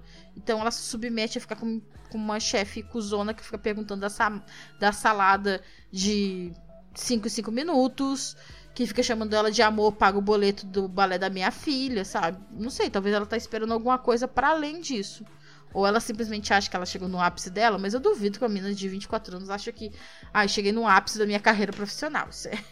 Pelo amor de Deus. Eu acho essa cena de Limanta enigmática. Porque tem muita coisa que fica no meio do caminho, muita coisa não é dita, tem muitas lacunas para serem preenchidas. Eu, às vezes, tenho uma interpretação das falas da Samantha, às vezes, eu tenho uma outra interpretação das falas da Lika no fim das contas, sempre retorna para aquilo que a gente diz, de que elas não estão conseguindo conversar, não estão conseguindo dizer as coisas claramente e tudo sai sempre em meias palavras. Eu acho que essa cena ela traz alguns pontos importantes sobre a Heloísa. Quando a Samantha fala, o que tem na Lika é o vazio. Ela fica parada, ela fica escutando, ela não sabe como reagir. O momento em que minimamente ela para para se confrontar com algo que ela não pode explicar logo de cara. Em seguida vem o PhD em vaidade, o narcisismo inflado. Nossa, mas você terminou por minha causa. Terceiro ponto, que é a ação desdobrada na outra cena, ela, como você diz, Alt, ela parte para o mal feito, né? Ela parte para a ação merdalheira, que ela vai deixar a Samantha plantada lá, sendo que as duas marcaram um rolê à noite para sair com a Catarina. Mas eu acho que algum ponto ela vai ter que parar com essas duas etapas aí finais que não estão funcionando. Cara. E sabe qual que é a triste confirmação disso que você acabou de falar? É que de fato a fase real na vida da Heloísa foi ser a Lica da segunda fase. Porque a constância na vida dela é esse caos. Em um momento na vida dela, ela encontrou algum estágio de paz, que foi a segunda fase de Viva a Diferença, que eu acho que. Eu acho irreal. É um. Eu acho um confortável para você acabar uma série, para você acabar uma novela. Muito poucas coisas são certas, amor só te mante a vida que se leva. Do sul para o norte, da Ásia, América, Serra, mano, o erro te liberta. Seja o que tiver que ser, seja o que quiser ser, seja o que tiver que ser, seja o que quiser ser. Eu já comendo farofa. o ponto que chegamos para a gravação deste podcast. 6 horas da manhã, eu nem acredito. Mas vamos lá. Keila Maria de Caganeira. Ah, amiga, era só um mijão. Amiga, era caganeira. Amiga, ela sentou no vaso sanitário. No Subway. No Subway. Ela considera usar os papéis da Construnob. Essa é a vida do proletariado, amiga. De início, eu achei que era xixi. Mas os seus argumentos estão convincentes. Aí ela vê que a menina tá chorando e ela deixou para trás uma carteira e um teste de gravidez. Aí a menina Keila se sente tocada por isso. Vamos a tudo que foi entregue esse episódio, porque eu acho que esse é o ponto alto do episódio. Olha, em qualquer momento que a Keila Maria esteja envolvida, é o ponto alto do episódio, porque ela é a dona da temporada. Ela é a dona de As Five. Simplesmente amei o plot da Keila nesse episódio. Eu acho irretocável. Primeiro porque eu acho que ele dialoga de uma forma muito próxima ao próprio plot daquele Viva a Diferença. Eu, como uma pessoa que acompanhou Malhação, eu confesso que eu tinha um pouco de preguiça do fato daquela estar tão envolvida sempre com esses homens, sabe? Tipo, amiga, pelo amor de Deus, você é muito melhor que isso. Aquela tinha um lance meio de princesinha, meio de acreditar em um amor romântico, sabe? Nesse parceiro ideal. Então, desde a hora que eu vi ela de Cinderela, e Cinderela não é uma princesa qualquer. A Cinderela é aquela princesa que ela é serviçal e aí aparece alguém que vai levar ela num espaço para um cara salvar ela a partir de um sapatinho de cristal, né? Mas esse sapato de cristal nunca vem pra Keila. Isso não tá aí pra Keila, sabe? Ela é o ponto de resgate dela mesma. Ela que tem que resolver os próprios BOs, né? E aí a Keila, do lugar de esperar uma fada madrinha, porque a K1 não vai aparecer nesse episódio, querida. Nem a Michelle. Nem a Michelle.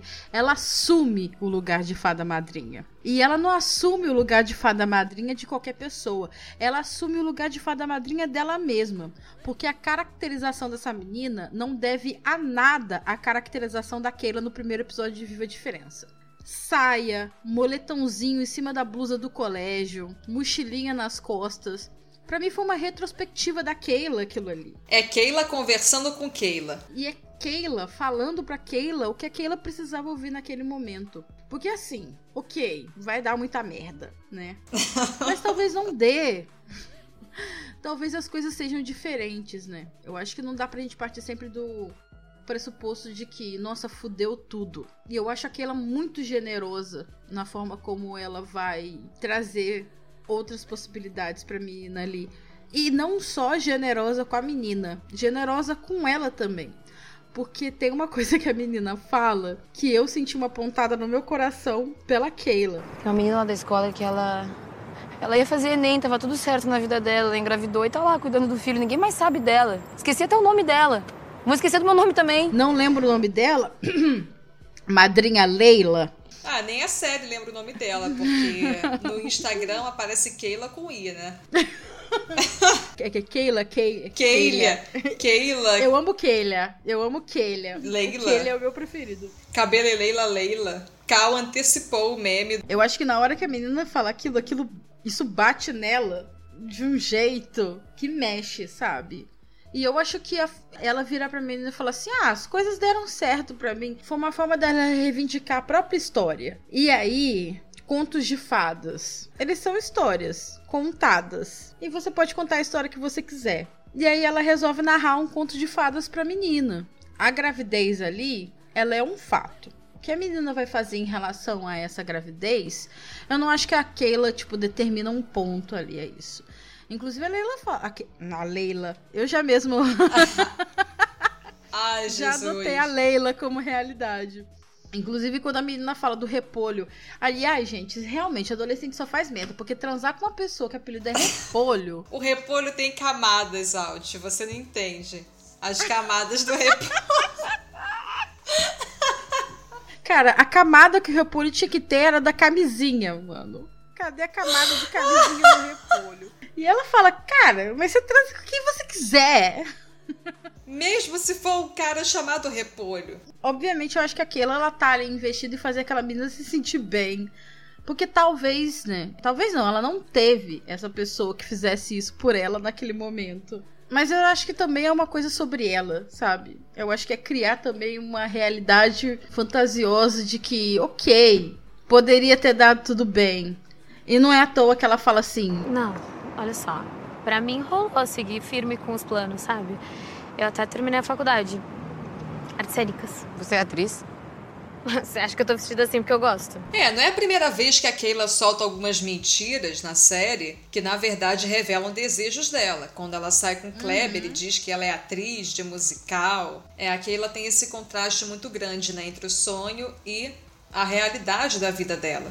Não é à toa que vive a diferença. Ela tem uma fada madrinha que faz ela viajar sobre várias possibilidades do que a vida dela seria, dependendo com a pessoa que ela escolhesse se relacionar, ou se os três estivessem presentes na vida do filho dela. E no fim das contas, ninguém tá presente, né, amiga? Eu gosto muito dessa cena, eu gosto de tudo nessa cena. Ela é ambientada no momento do pôr do sol. Eu adoro aquele plano assim mais aberto das duas no estacionamento. Esse é um momento que faz eu sentir de fato que eu tô dentro de um filme indie assistindo as Five e que essa menina é um rehash da Juno. Uma produção, né? E cada ano que passa, ela quer uma festa maior que a anterior. Aliás, se você tiver contato de domador de leão, você me passa que eu já tô me preparando pro ano que vem. Dani! Gente, eu tô Vem chegando conhecer na a minha DJ. festa. Esse é meu primeiro look. Oi, gente. Falaram muito bem de você. Gratidão por você ter vindo de última hora. Imagina, faz parte do meu trampo. Valeu pelo convite, viu? E aí nós chegamos nos preparativos da festinha da Dani Junqueira, que não é Gabriela Pugliese, mas está prontinha para aglomerar. E a Tina mal consegue conter o sorriso no rosto de estar ao lado dessa blogueira. Porque a Tina é essa influencer. E aí nós conhecemos também o Ariel, que, porra, que cara carismático, né? Eu tenho certeza que o fandom inteiro amou este personagem. Mas eu, pessoalmente, que sou chata, né? Vênus em Virgem, só digo: Tina, é esse cara que te gera tesão, minha filha? Mas a princípio eu acho que não rola um tesão, amiga. A princípio eu acho que é 100% um rolê de deslumbrada, sabe? De estar alcançando um lugar que ela queria chegar. Porque você vai acessando, você vai subindo degraus, né? Degraus. Degraus. Degraus, degraus. O nosso dicionário tem definições do licaverso, de crack ship, de tudo que é palavra complicada, mas nós não sabemos qual é o plural de degrau. Por favor, nos ajudem.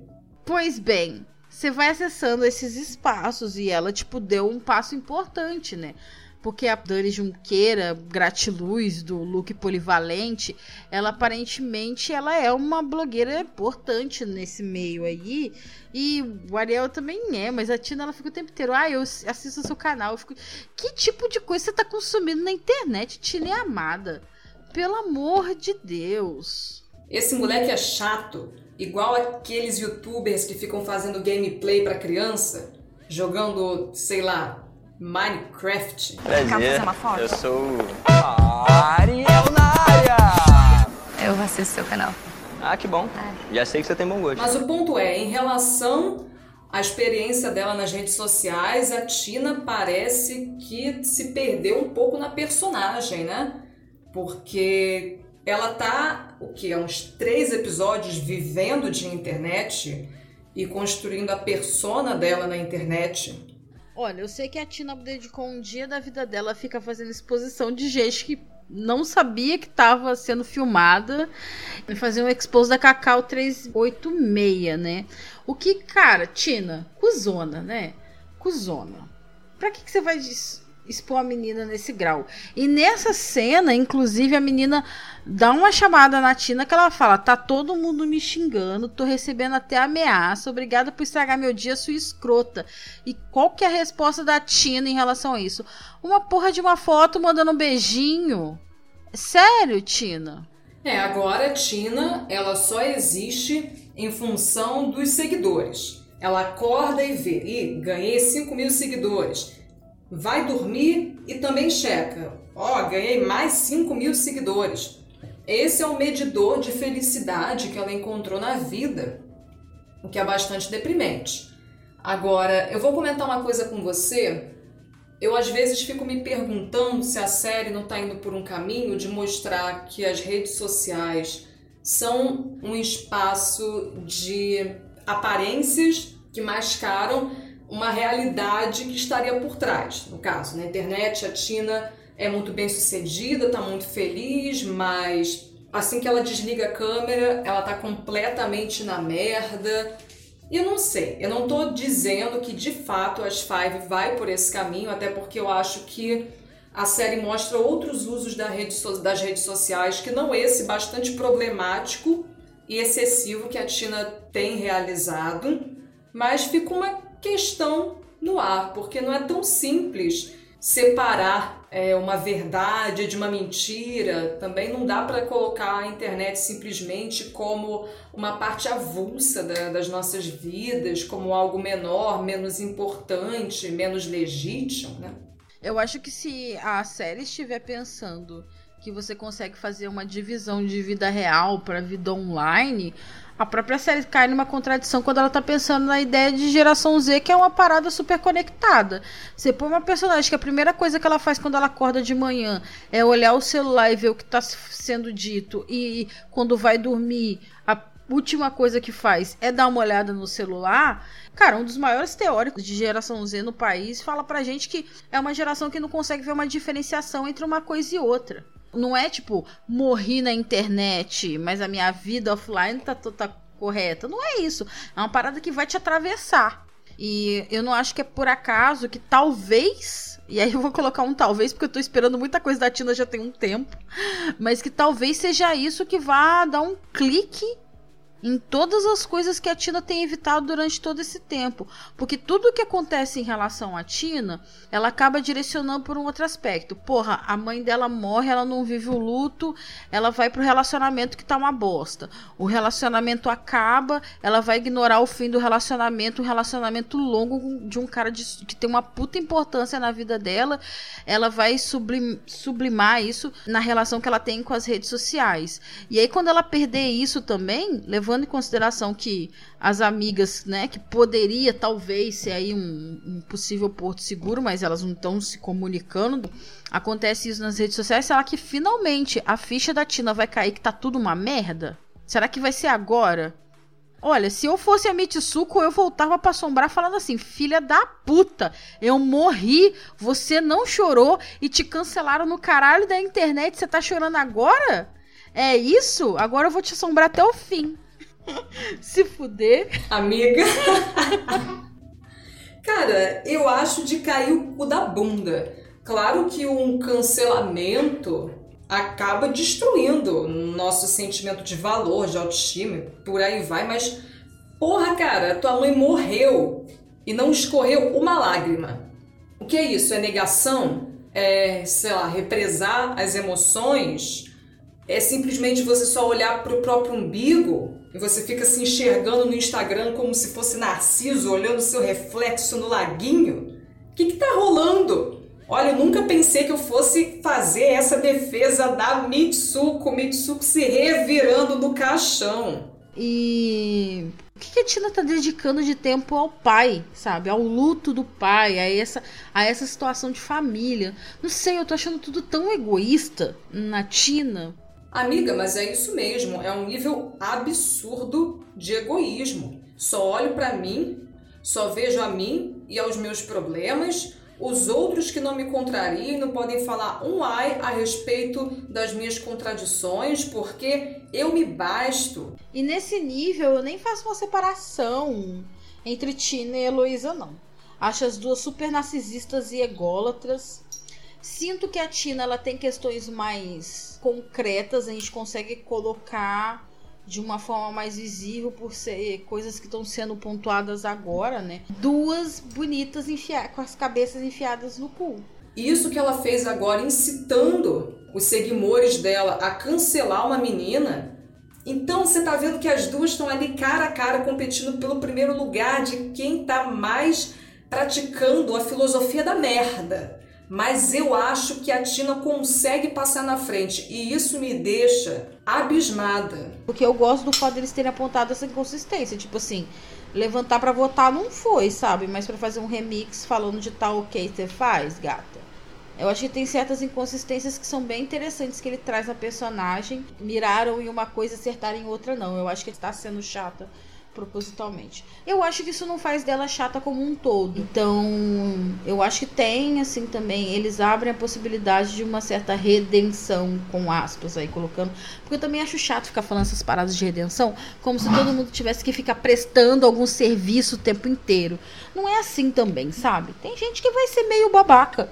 E você gosta de gente meio babaca sacou? Talvez a Heloísa seja meio babaca, talvez a Tina seja meio babaca, e isso não vai ferir elas enquanto personalidade, não. Eu sou meio chata.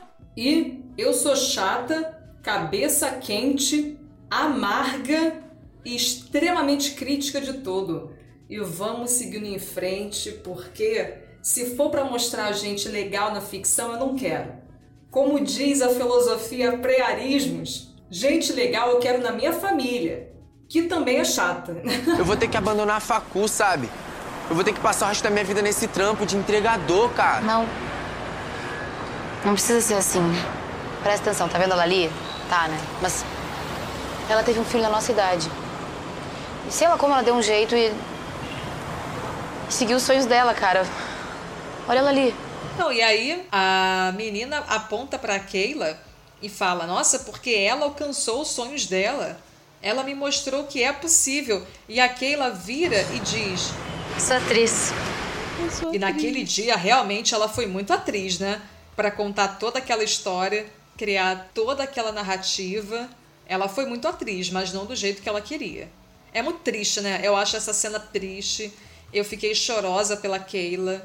Eu vi um tweet da Gio que ela falou: Cal, para de ser ruim, realiza o sonho dela. Eu tô exatamente assim. tô antecipando o rolê.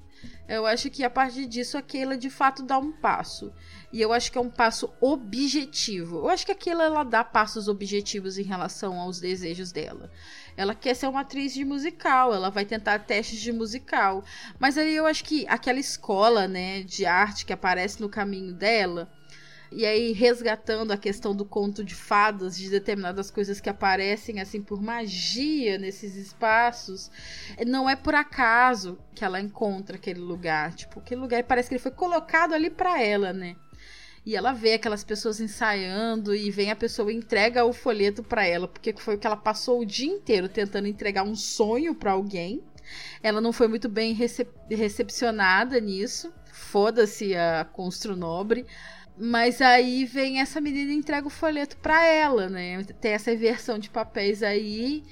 E talvez seja esse o passo que a Keila tá precisando dar, né? Para poder acessar esses espaços, porque não é simplesmente você aprender, né? Eu acho que nesses lugares a gente fala de rede, eu gosto quando a gente fala sobre aquela, a gente sempre fala sobre as redes daquela, né? Sobre essa rede de conforto, a rede de pessoas que vai ajudá-la com o tunico, né? Mas eu acho que também tem essas pequenas redes profissionais que a gente conquista em alguns espaços que a gente ocupa, né? E talvez ela ali naquela escola, ela conheça pessoas que leve a, ela a acessar outros espaços. Ah, eu gostei muito da forma como aquilo ali ficou. Eu não sei se isso é uma coisa pro próximo episódio, talvez a gente vai receber na segunda temporada. Eu digo aqui, porque né, a gente já tá meio que fincando o pé na história da Keila falando disso aqui, mas eu espero que já na segunda temporada, a partir disso que nos foi entregue, nós já nos encontremos com uma Keila mais avançada nesse sentido da vida dela, sabe? Ou pelo menos com um pouco mais de esperança em relação a isso. Porque não são todas as atrizes que conseguem, né, as grandes chances da vida dela, tipo, de virar protagonista de alguma coisa de cara. Às vezes você vai tendo que ir, né, conquistando esse lugar. E eu sou esperançosa com esse, com esse plot, amiga. Você falou né, que você era meio cínica em relação a isso. Eu sou cínica em muitas coisas, mas eu continuo batendo o martelo que eu acho que eles não usaram lua de cristal à toa, não. Eu acho que lua de cristal no plot daquela ele é profético em relação a ela conseguir encaminhar para isso, sabe? Ela conseguir encontrar um espaço para ela nesse lugar. É, eu tava com receio do plot da Keila ser muito romantizado e a garota começar a temporada como Maru e terminar já conseguindo algum papel de relevância. Eu acho que as Five deu cinco chineladas na minha cara, porque ela começou como Maru, vai terminar como Maru, avançando a passos de formiguinha. E eu tô satisfeita com esse encaminhamento. Eu acho realista, eu acho sincero. Mas eu também espero que a Keila consiga realizar, pelo menos parcialmente, o sonho dela daqui em diante.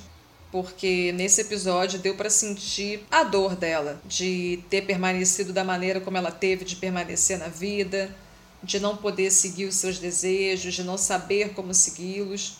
Ela também abandonou de mão um pouco nos últimos episódios, depois de ser negada em alguns testes. Não sei como ela vai fazer para conseguir pagar essa escola aí. Como você me descreveria?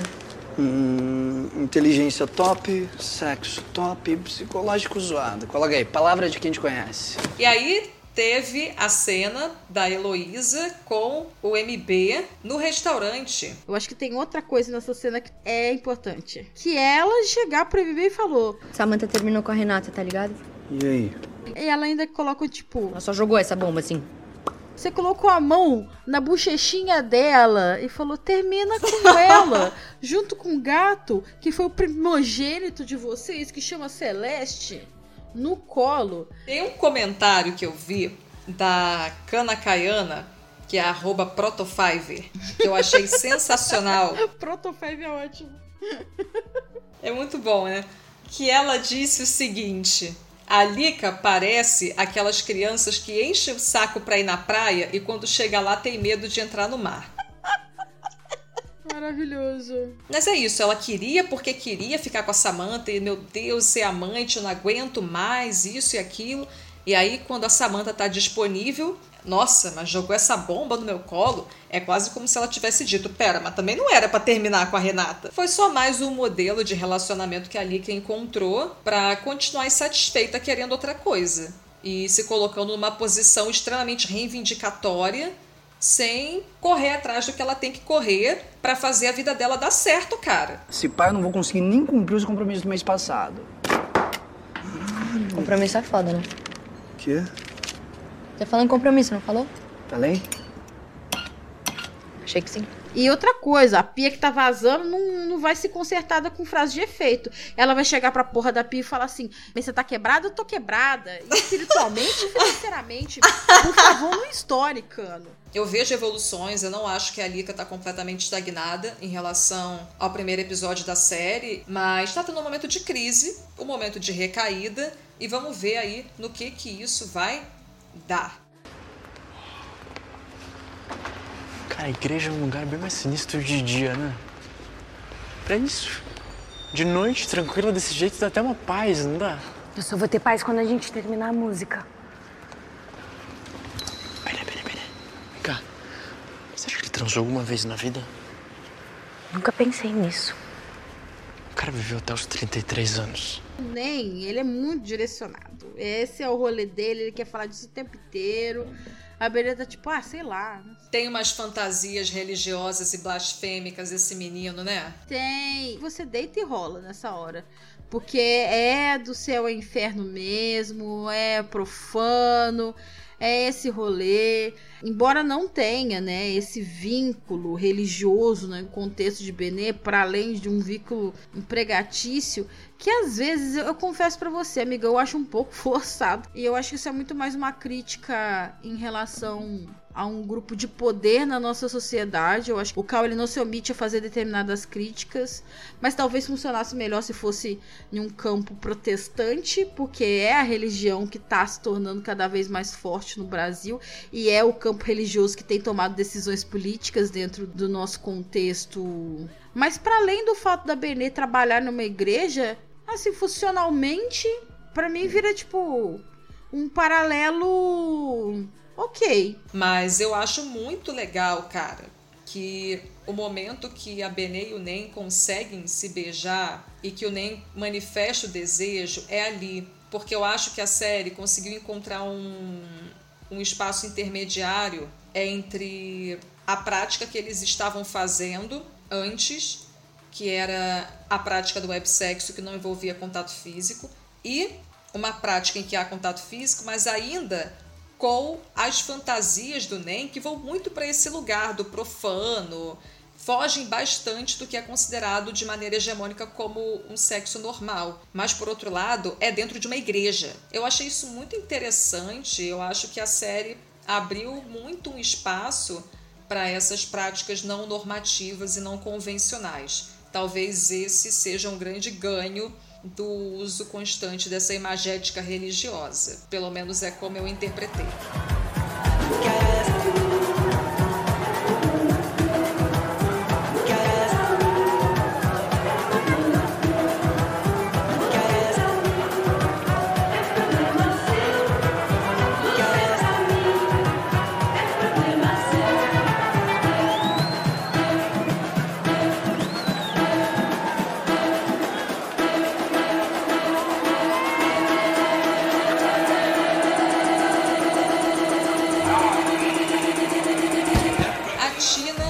Festinha, o que, que a gente tem a dizer sobre isso? A primeira coisa que eu quero dizer é que eu amei a Tina encerrando o set dela. Achei maravilhoso ela do você pra mim é problema seu. Eu amei isso. Nossa, eu adorei escutar Felipe Cordeiro na trilha. Achei maravilhoso. Aí vem aquela chuva de prata. Que poderia ser um Golden Shower, seria mais legal, né? Se fizesse uma chuva dourada pra poder colocar a Tina falando, tá ok? Mas perderam essa oportunidade. Mas tudo bem.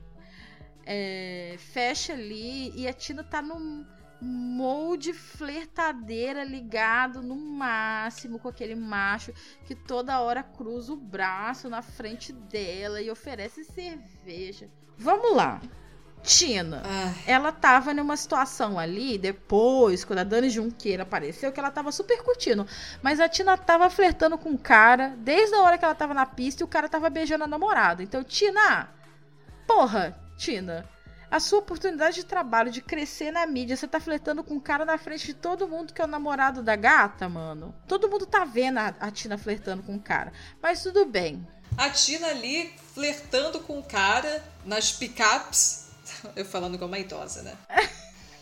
Na frente de todo mundo, podendo ser fotografada por qualquer um. Os dois ali também, né? Se expondo na frente de geral. Ninguém tem noção de privacidade nessa série. E o pior é que eu acho que condiz em boa medida com a nossa geração. A gente está disposto a compartilhar os nossos dados com o safado do Zuckerberg, sabe? Eu acho que a gente não, não tem muita noção de privacidade, de segurança digital. Eu acho lindíssimo a Tina tocando. Eu adoro que esse é o momento dela. Eu adorei ver ela sem o Anderson. Eu acho que é algo que ela precisava provar. E em relação a isso, eu fiquei, tipo, puta orgulhosa da Tina. Porque assim, Cacau 386, você não tinha que ser exposta, gata. Você não tinha que estar tá recebendo ameaça de ninguém. Acho que a Tina foi cuzona pra caralho. Mas, mano, para de ficar chamando os outros de medíocre na internet. Você não tem mais o que fazer também. O povo não tem mais o que fazer. Vamos criar uma tendência de toda vez que você estiver pensando em reduzir alguém na internet, você fala: o que eu poderia estar fazendo por mim que eu não fiz hoje? que talvez faria da minha vida melhor. Não sei, sei lá, uma coisa meio coach, vai ler as manas, mano. Mas eu gostei de ver ela sem o Anderson. Acho que ela tava ali na dela, ela tava curtindo momentos. E ela tava se sentindo, sabe, I'm a bad, I'm a boss, I'm a bitch, drop the beat, fazendo os rolês, todo mundo ali, tipo, super na dela. Eu acho que talvez fosse uma parada para ela de mostrar que ela é uma, uma DJ para além do Anderson. Tanto que ela ficou aquele dia, fez aquele, aquela música chata que não sai do lugar mas ela conseguiu encontrar uma identidade aí, fez o remix do Bozo, que te, nós temos as nossas críticas em relação a isso, mas ela fez a parada dela, ela conseguiu encontrar o rolê dela, ela tá fazendo o som dela e é isso, sacou? Ela é muito boa com o Anderson, mas ela é muito boa sozinha também. Mesmo que talvez no futuro ela volte com o Anderson, eles voltem a tocar juntos, porque isso é super machista também, né? A gente esqueceu de mencionar essa palavrinha, mas ela é constante, ela é real, que a gente tá batendo bastante na Tina, mas eu acho que tem questões que precisam ser pontuadas. Se eles voltarem a tocar juntos um dia, que bom, Se eles não conseguirem, se eles não voltarem, a Tina também é uma artista e ela tá fazendo o rolê dela. Então, enquanto a isso, palmas pra Yamada, DJ é incrível, nem é o que eu curto, música eletrônica. Mas aí ela foi, fez, tava lá maravilhosa, maquiagem perfeita, jaquetinha perfeita, tudo perfeito. Pisa, menos pisa, menos pisa, pisa, pisa, menos pisa, menos pisa, menos, mana, para, pisa, menos. Porque a Aretusa podia estar no vernissage de Asmanas, fazendo. a Aritusa era maior que todos. Tirando a Aritusa, eu fiquei tipo, ah, ok, que gente chata, sabe? Festa estranha com gente esquisita. Amiga, é o tipo de rolê que a Tina tá indo. Ela virou também essa pessoa. Ah, eu não quero que a Tina seja essa pessoa. Tina, por favor, façam outros amigos. Volte para suas amigas. Não sei, não gosto daquele rolê. Mas é um rolê que ela parece gostar e se sentir super confortável, porque ela tá bem. Confiante, né? Confiante. Cheia de pose. Exatamente. Ela vai andando ali, tipo, porra, arrasei no meu set. Eu sou a dona dessa festa. É uma bitch, é uma boss, é uma bad bitch e vai. É claro que essa cena fala das redes sociais de uma maneira não muito diferente do que a gente já conversa sempre, né, no senso comum, nas nossas interações cotidianas, que é, nossa, o fulano não é a mesma coisa no Instagram do que é na vida real, tem toda uma construção de imagem. Eu não achei a cena despropositada porque está tratando especificamente do público de influencers eu não senti tanto essa pegada de contraposição em outros momentos da série. Uhum. Porque, por exemplo, a Keila aparece de boa, mandando story para os 73 seguidores dela, e isso não é problematizado. Que já são 600. Eu acho que eles estão fazendo uma crítica específica a esse grupo, a essa casta dos influencers, que eu sinceramente acho que tem que ser criticado mesmo, porque ali eles não estão simplesmente passando uma imagem caseira do tipo, eu faço a minha conta da Miss Mutante, tem certas coisas que eu ponho, tem certas coisas que eu não ponho, mas é simplesmente porque eu não vou compartilhar tudo da minha vida pessoal na internet com pessoas que eu desconheço, assim como tem certas coisas que eu vou colocar ali que talvez eu não coloque para pessoas que eu conheça pessoalmente. Eles estão criticando a construção mercadológica dos influencers, a impressão que eu tenho que essa galera vem produzida de fábrica. Então, por exemplo, é a blogueira fitness que é aquela blogueirinha que fica falando de gratiluz, que fica falando de vida saudável e criticando os hábitos dos outros, mas por trás tá bebendo, tá fumando pra caralho. Não acho nem que é direcionada necessariamente para os usuários médios da internet, embora eu acho que a gente possa em algum ponto se questionar. E o momento que isso acontece com mais força é quando a Tina olha diretamente para aquela menina de cabelo rosa, que eu achei que elas fossem se pegar. Aquilo ali foi muito away. Mas sabe o que eu acho engraçado? Aquela menina, ela tá interpretando ela mesma, porque a Gabi, ela é uma influencer. E ela tá lá de Gabi. E ela é amiga da Giovanna Grigio. Eu falei, gente, isso é, uma, é um encontro da realidade com a ficção. Eu tô tonta. Eu acho que essa cena foi uma mistura de realidade e ficção, porque eles chamaram pessoas reais, de fato. Eu tenho tanto ranço de 90% dos influencers que tem qualquer tipo de relevância. Eu acho todos uns hipócritas. Serve a propósito nenhum, além de autopromoção e ficar falando um monte de bobagem e merda na internet. Carlos Maia. eu vi essa cena, eu falei, ok, eu me satisfiz principalmente com a blogueirinha fitness que fuma. Ai, olha, eu acho que a Globo pecou. Eu acho que a Globo pecou aí. Eu acho que a Globo tinha que ter colocado a blogueirinha de merda. Pra ela aparecer no meio do beijo da Tina e falar assim: Oi, meninas, tudo bom? Eu vou falar com vocês sobre fofoca. Era isso que eu queria. Olha, isso fez falta. Imagina se tivesse um feat da blogueirinha de merda com o Guto ensinando a fazer chuca com garrafão. Mas sabe, amiga, eu tava com tanta saudade de ver uma cena longa da Tina Ai, que eu sentisse que fosse assim bem construída, que tivesse um foco nela, que tivesse uma linda iluminação, enfim, que ela estivesse brilhando, que eu acho que talvez eu tenha me emocionado um pouco com a cena, só porque eu achei tudo muito bonito e ela tá linda. Eu não sei, amiga, eu tenho mixed feelings a respeito do plot de redes sociais da Tina. Em relação a ver a Tina em cena, para mim foi tudo. Eu tô reclamando, tem dois episódios desse podcast que eu tô pedindo mais Tina no episódio. E eu finalmente tive uma puta cena da Tina, eu acho lindíssima. Eu acho a iluminação linda. O meu problema é que eu acho que esse povo é um grande povo insuportável. E aí entra muito de uma antipatia pessoal com o universo ali em questão. Porque assim, eu vou falar que eu não consumo influencers, eu vou ser hipócrita se eu estiver falando isso. E também eu vou ficar tipo, ai, porque o influencer que eu consumo é um influencer legal. Porque ele que é a pessoa, tipo, ah, né, se cada um consome o que quer. E eu acho que tá todo mundo, cara, no meio dessa merda tentando fazer o seu corre. Inclusive a Tina de topar esse tipo de trabalho. A Tina ela tá avisando, sei lá, em conseguir mais 50 mil seguidores. Mas no final disso tudo, isso conta como grana e grana como sustento e cada um tá indo atrás do seu trabalho, sacou? Então, no fim das contas, tem disso envolvido. Então, não acho que a Tina tá errada, nem a galera que tá lá tá errado fazer o seu. Só acho que aí a gente entra na questão, né, quando a gente vai falar de geração Z, que aí tem isso na cena de misturar a vida online com a vida offline e as incoerências da vida online da vida offline, do que você mostra, do que você não mostra, que é um pouco overwhelmed. O que eu achei meio sofrível foi ver uma cena estendida da Tina flertando com aquele cara chato. Ai, nossa, o Ariel, gente. Puta que pariu. Eu teria preferido ah, se ela tivesse flertado ali com a Dani Junqueira, porque eu achei a Dani mais carismática. Mesmo sendo uma personagem polivalente. Aí eu vou levar pra vida. Polivalente. Mesmo sendo polivalente e gratiluz, eu achei ela mais divertida, eu vi mais presença nela. Agora, esse Ariel, cara, porra, não tem condição, gente. Eu acho que a Tina perdeu a mão para homem depois do Anderson aquele cara chato da loja lá. Ah, mas o Hugo tem, o Hugo tem um ponto, que o Hugo xinga influência, e aqueles influencers tudo chato. Eu não acho que ele tá errado nisso não. Imagina o Hugo vendo essa festinha aqui. Mas ele é chato também, aquele chato beijo também. foi ruim. Beijo xoxo. É, o beijo no Ariel foi mais bonitinho. A Keila tá escolhendo homem melhor do que a Tina, porque eu gostei do Kleber e eu ainda gostei do Agroboy. Eu gostei do Agroboy. Eu vou dormir com essa, hein? Mas olha só, eu achei um absurdo a Tina vai lá pede uma cerveja, o cara tira a cerveja da mão dela e fala: Isso não é bebida para você. Ah, vai tomar no seu cu. Você tá de sacanagem? Isso não é bebida para você? Faz aquele drink pra ela. Eu já não gostei do Ariel a primeira vez que eu vi. Eu fui odiando ele cada proporção, cada vez mais. Quando ele tira a cerveja da mão da menina e fala que não é bebida pra ela, eu ali já tinha descido o sarrafo. E outra coisa, a Tina é super de ficar tirando satisfações com tudo. Eu queria a Tina virando pra cara dele e falar assim: Ei, eu vou beber minha cerveja assim. Eu sou uma bebedora de cerveja.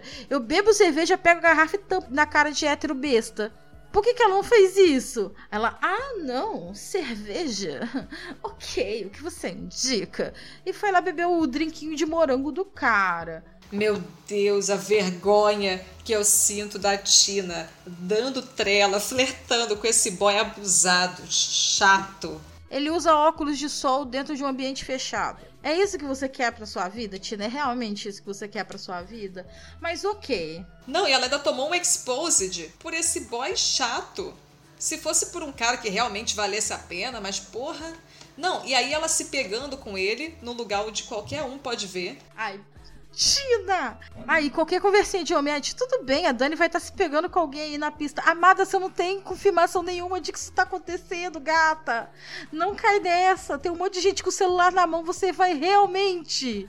Realmente, gata. Ai. Passa lá um espectro com o celular na mão, tira uma foto. Aí a Tina, nossa, eu acho que um fantasma passou aqui, mas tudo bem, vamos continuar se pegando. Mãe? Mãe? É você? Mãe?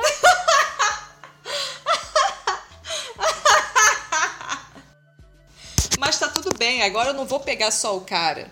Eu vou pegar agora a namorada dele também. Aí é o momento que tudo acontece. E nos proporcionaram um lindo beijo. Gente, o beijo delas é muito bonito. Tira o Ariel dessa cena. Ninguém quer ver o Ariel. Todo mundo. Eu tô cagando pro Ariel. O meu rolê. Nossa, ele é tão um hétero chato. Você viu a cara que ele fez quando elas começaram a se beijar? Tipo, eita. Ui. Hum. É isso aí então. Ai, cara, vai se ferrar, Ariel. Ninguém quer você aqui agora. O beijo delas foi tudo, sabe? Agora, amiga, podiam ter colocado um banquinho pra Ana Ricari ali. Eu sei que a Ana Ricari tem 1,78m de altura, mas ela tá beijando uma mulher de 2,5 metros. e meio. Podia ter um banquinho pra dar uma, uma nivelada ali, sabe? Maravilhoso beijo. Ah, eu gosto das diferenças de altura. Eu sou a favor das diferenças de altura. Eu acho que o que estragou foi aquele cara meter a boca no meio do, do beijo transformar aquilo ali em algo triplo, porque na dupla Dani e Tina tava lindo. Ali, quando eu olhei pra ela, que ela parece aquela mulher polivalente, de dois metros e meio de altura, olhando pra Tina, falei: é, é nesse momento, seu doutor. Foi a causa do meu colapso. Não, eu tenho mais uma coisa a dizer sobre essa cena. Reparação histórica pra segunda temporada. Tina em rolê com Dani Junqueira sem o Ariel. Por favor.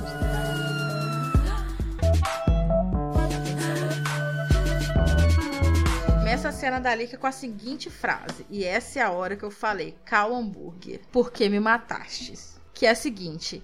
Estima-se que há no mínimo 150 milhões de estrelas só na Via Láctea.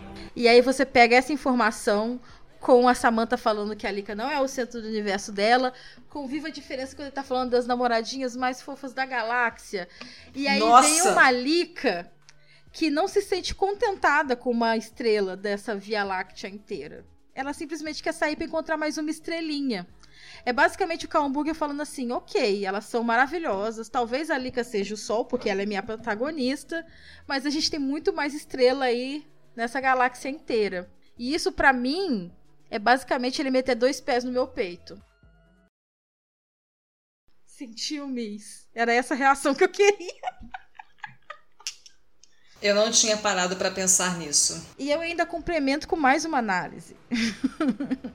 que essa não foi o Cal que entregou. Mas eu tenho um amigo que estuda essas coisas. E um dia ele chegou pra mim com a seguinte informação: Você sabia que a luz existe por si só? Aí eu fiquei um pouco confuso e falei: Impossível. Como assim a luz existe por si só? Aí ele me deu o exemplo das estrelas. Ele falou assim: As estrelas que nós estamos vendo hoje já deixaram de existir há anos atrás. A gente só tá vendo a luz delas. E eu fico pensando, será que a luz de Limanta já apagou e a gente só tá vendo o reflexo disso? Amiga, pelo amor de Deus, quem te machucou? Quem me machucou foi o Cal Hambúrguer. Eu fiquei chorando depois disso. O que eu acho mais irônico é que a gente passou meses esperando pra ver essa cena da Samantha saindo do elevador e no fim das contas a gente saiu destroçada porque cara, doeu. Doeu, real. E assim, né? As expectativas que a gente sempre fala. Ver a Samantha plantada na porta da Lica. Ai, gente. Isso me doeu, porque olha, vamos lá. Primeiro, eu não acho que a Lica tá fazendo nada de errado no sentido de ficar com a Catarina. Ela não tem um relacionamento com a Samantha.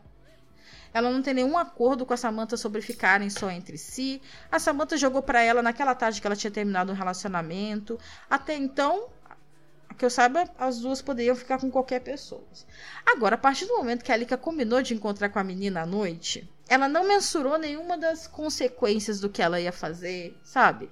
Ela só parou pra pensar, porra, tem 150 milhões de estrelas na galáxia, vou atrás de outras. Eu não quero me fixar a uma só. Assim, ela tá cagando pra história da Catarina, sabe? Tipo, a Catarina tá falando, ela tá com o maior sorriso, tipo, fazendo carinho lá no braço da Catarina. Ai, a Samantha liga, ela sente o impacto daquela ligação, que ela fica meio séria na hora, mas ela já dá aquela piscadinha para afastar isso da cabeça dela. E pronto, e a Samantha tá lá plantada na porta. Não sei, eu não sei se na cabeça da Lika tem uma parada meio de chumbo trocado no dó, e eu também já fui a outra que fiquei esperando. Sabe que eu vejo uma dinâmica muito de chumbo trocado em Limanta como um todo? Eu tenho a impressão de que a cada merda que elas arrumam, uma dá o troco na outra. Então a Samantha deu o troco na Lika por razões que a gente não conhece inteiramente, que a gente só ouve falar, botando a Lika diamante. Aí agora a Lika vai e deixa a Samantha plantada também para sair com outra. É tudo tão imaturo porque elas não conseguem romper esse ciclo de gato e rato. Elas ficam lá alimentando ao invés de conversar, ao invés de pôr um ponto final nessa história ou tentar superar de uma maneira que não seja escrota uma com a outra. Eu acho que elas precisam assumir que não deu certo, fazer o luto aí desse namoro gigantesco, eterno delas e partir para outra, seguir com as suas vidas, porque assim não dá. Sandy Júnior já disse que love never fails. Ai, Alt, mas aí você já tá romantizando. Não é assim, querida. Foda-se. Amiga, são 8 e 27 da manhã. Eu tô no meu direito de defender o amor romântico.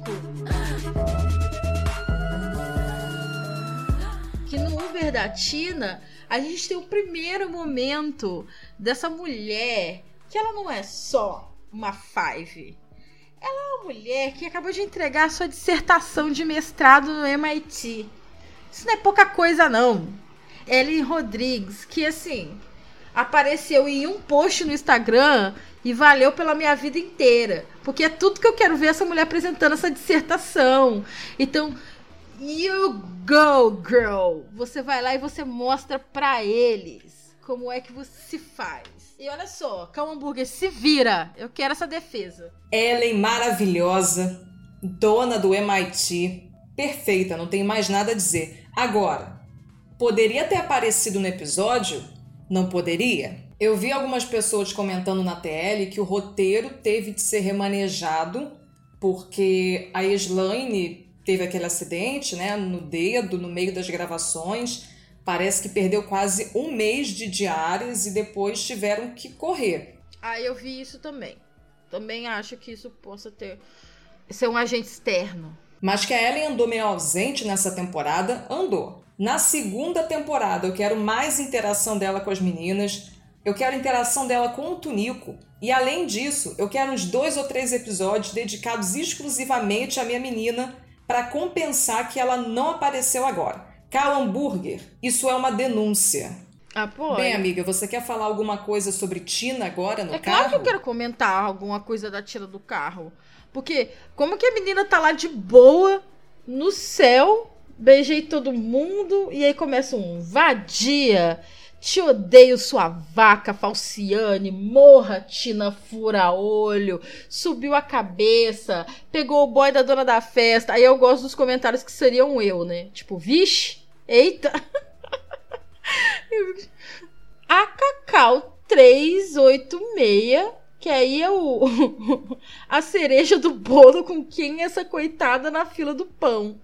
Olha, Tina, a língua, como minha mãezinha diz, é o maior chicote das costas. É foda, amiga. É a terceira vez que eu tô falando, nossa, agora eu acho que a Tina vai pro fundo do poço. Eu, só que eu tô falando isso desde o primeiro episódio. Então eu vou soltar essa mais uma vez e vamos ver o que vai ser no último, né? Mas eu acho que talvez tenhamos aí finalmente a Tina indo pro fim do poço, porque ela perdeu a última coisa que distraía ela dos problemas que ela tem aí pela frente. Expondo o casal de pessoas na internet pra ficar ignorando os problemas da vida dela. E agora a internet vai se somar a um problema na vida dela. Olha, mas eu acho que tem boas chances do fundo do poço vir no próximo episódio. Porque tem aquela cena da Tina dentro do carro, com Anderson e a Thelma do lado de fora, e a Tina partindo para cima da Thelma. Cara, eu preciso disso na minha vida. Eu quero muito isso, eu tô doido pra ver a Tina indo pra cima da Thelma. E a Thelma, como uma grande boxeadora que é, acredito que não vai deixar barato, não. Rinha das Yamadas. Adoro. Rinha de irmãs. Eu tô esperando a Tina dar um, descer o sarrafo na Thelma desde que a Thelma era uma 171 do caralho lá em Viva a Diferença. Mercenária que dedurava ela qualquer um realzinho que me tivesse disponível no fundo da carteira. Amiga, mas que rancor é esse? O fandom todo já perdoou a Thelma depois que ela apareceu lá fumando com a Lika. Ela se redimiu, inclusive virou crush de muitas de nós. Não, você guarda muito rancor no coração. Depois eu que sou a escorpiana aqui, né? Eu amo a Thelma, mas eu ainda tô em luto porque não tem Julinho. No dia que tiver Julinho, aí a gente conversa. E aí, você acha que a Tina vai chorar no próximo episódio ou não? Olha, se a Tina não chorar, eu não tenho palavras pro que vai ser de mim. Se a Tina não chorar. Até aquela página, amiga, que fizeram no Twitter que eu morri de rir, que é a Tina já chorou hoje. Eu tô esperando os dias de glória. De glória não, os dias de pranto. De lágrimas se chegar. Mas eu acho que ela vai chorar porque o cancelamento veio.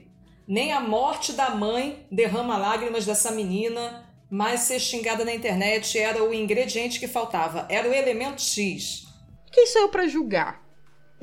Deve ser uma coisa horrível ser cancelado na internet. Gente, as pessoas na internet são muito malvadas. Eu entendo a Tina, sabe? Não, não, não conte comigo pra ficar velando a Mitsuko, não. Pra mim vai tarde.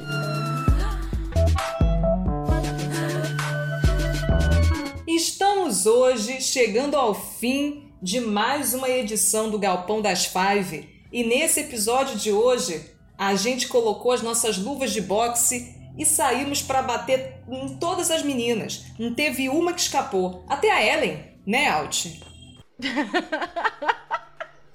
A gente já falou mal da Ellen. A gente falou mal da Ellen no episódio passado. Eu acho que a gente só não falou mal da Keila. Não sobrou mais ninguém. A gente até gostaria de encontrar palavras mais criativas para finalizar o episódio de hoje, só que a gente sentou nessa cadeira para gravar às 8 horas da noite, são quase 9 horas da manhã e ninguém aguenta mais. Então o fim vai ser meio seco mesmo. Um abraço para todos, um beijo, preparem-se para o próximo episódio, hidratem-se porque vocês vão desidratar de tanto chorar. E é isso, a gente retorna na próxima semana para terminar a nossa série de edições comentando cada episódio de As Five. Um beijo!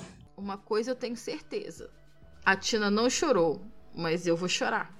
Gente, façam os rolezinhos de vocês dentro de casa, tomando uma cervejinha ou uma água com gás. Sem gás também para quem não gosta, mas se você não gosta com álcool de gás, eu vou te julgar.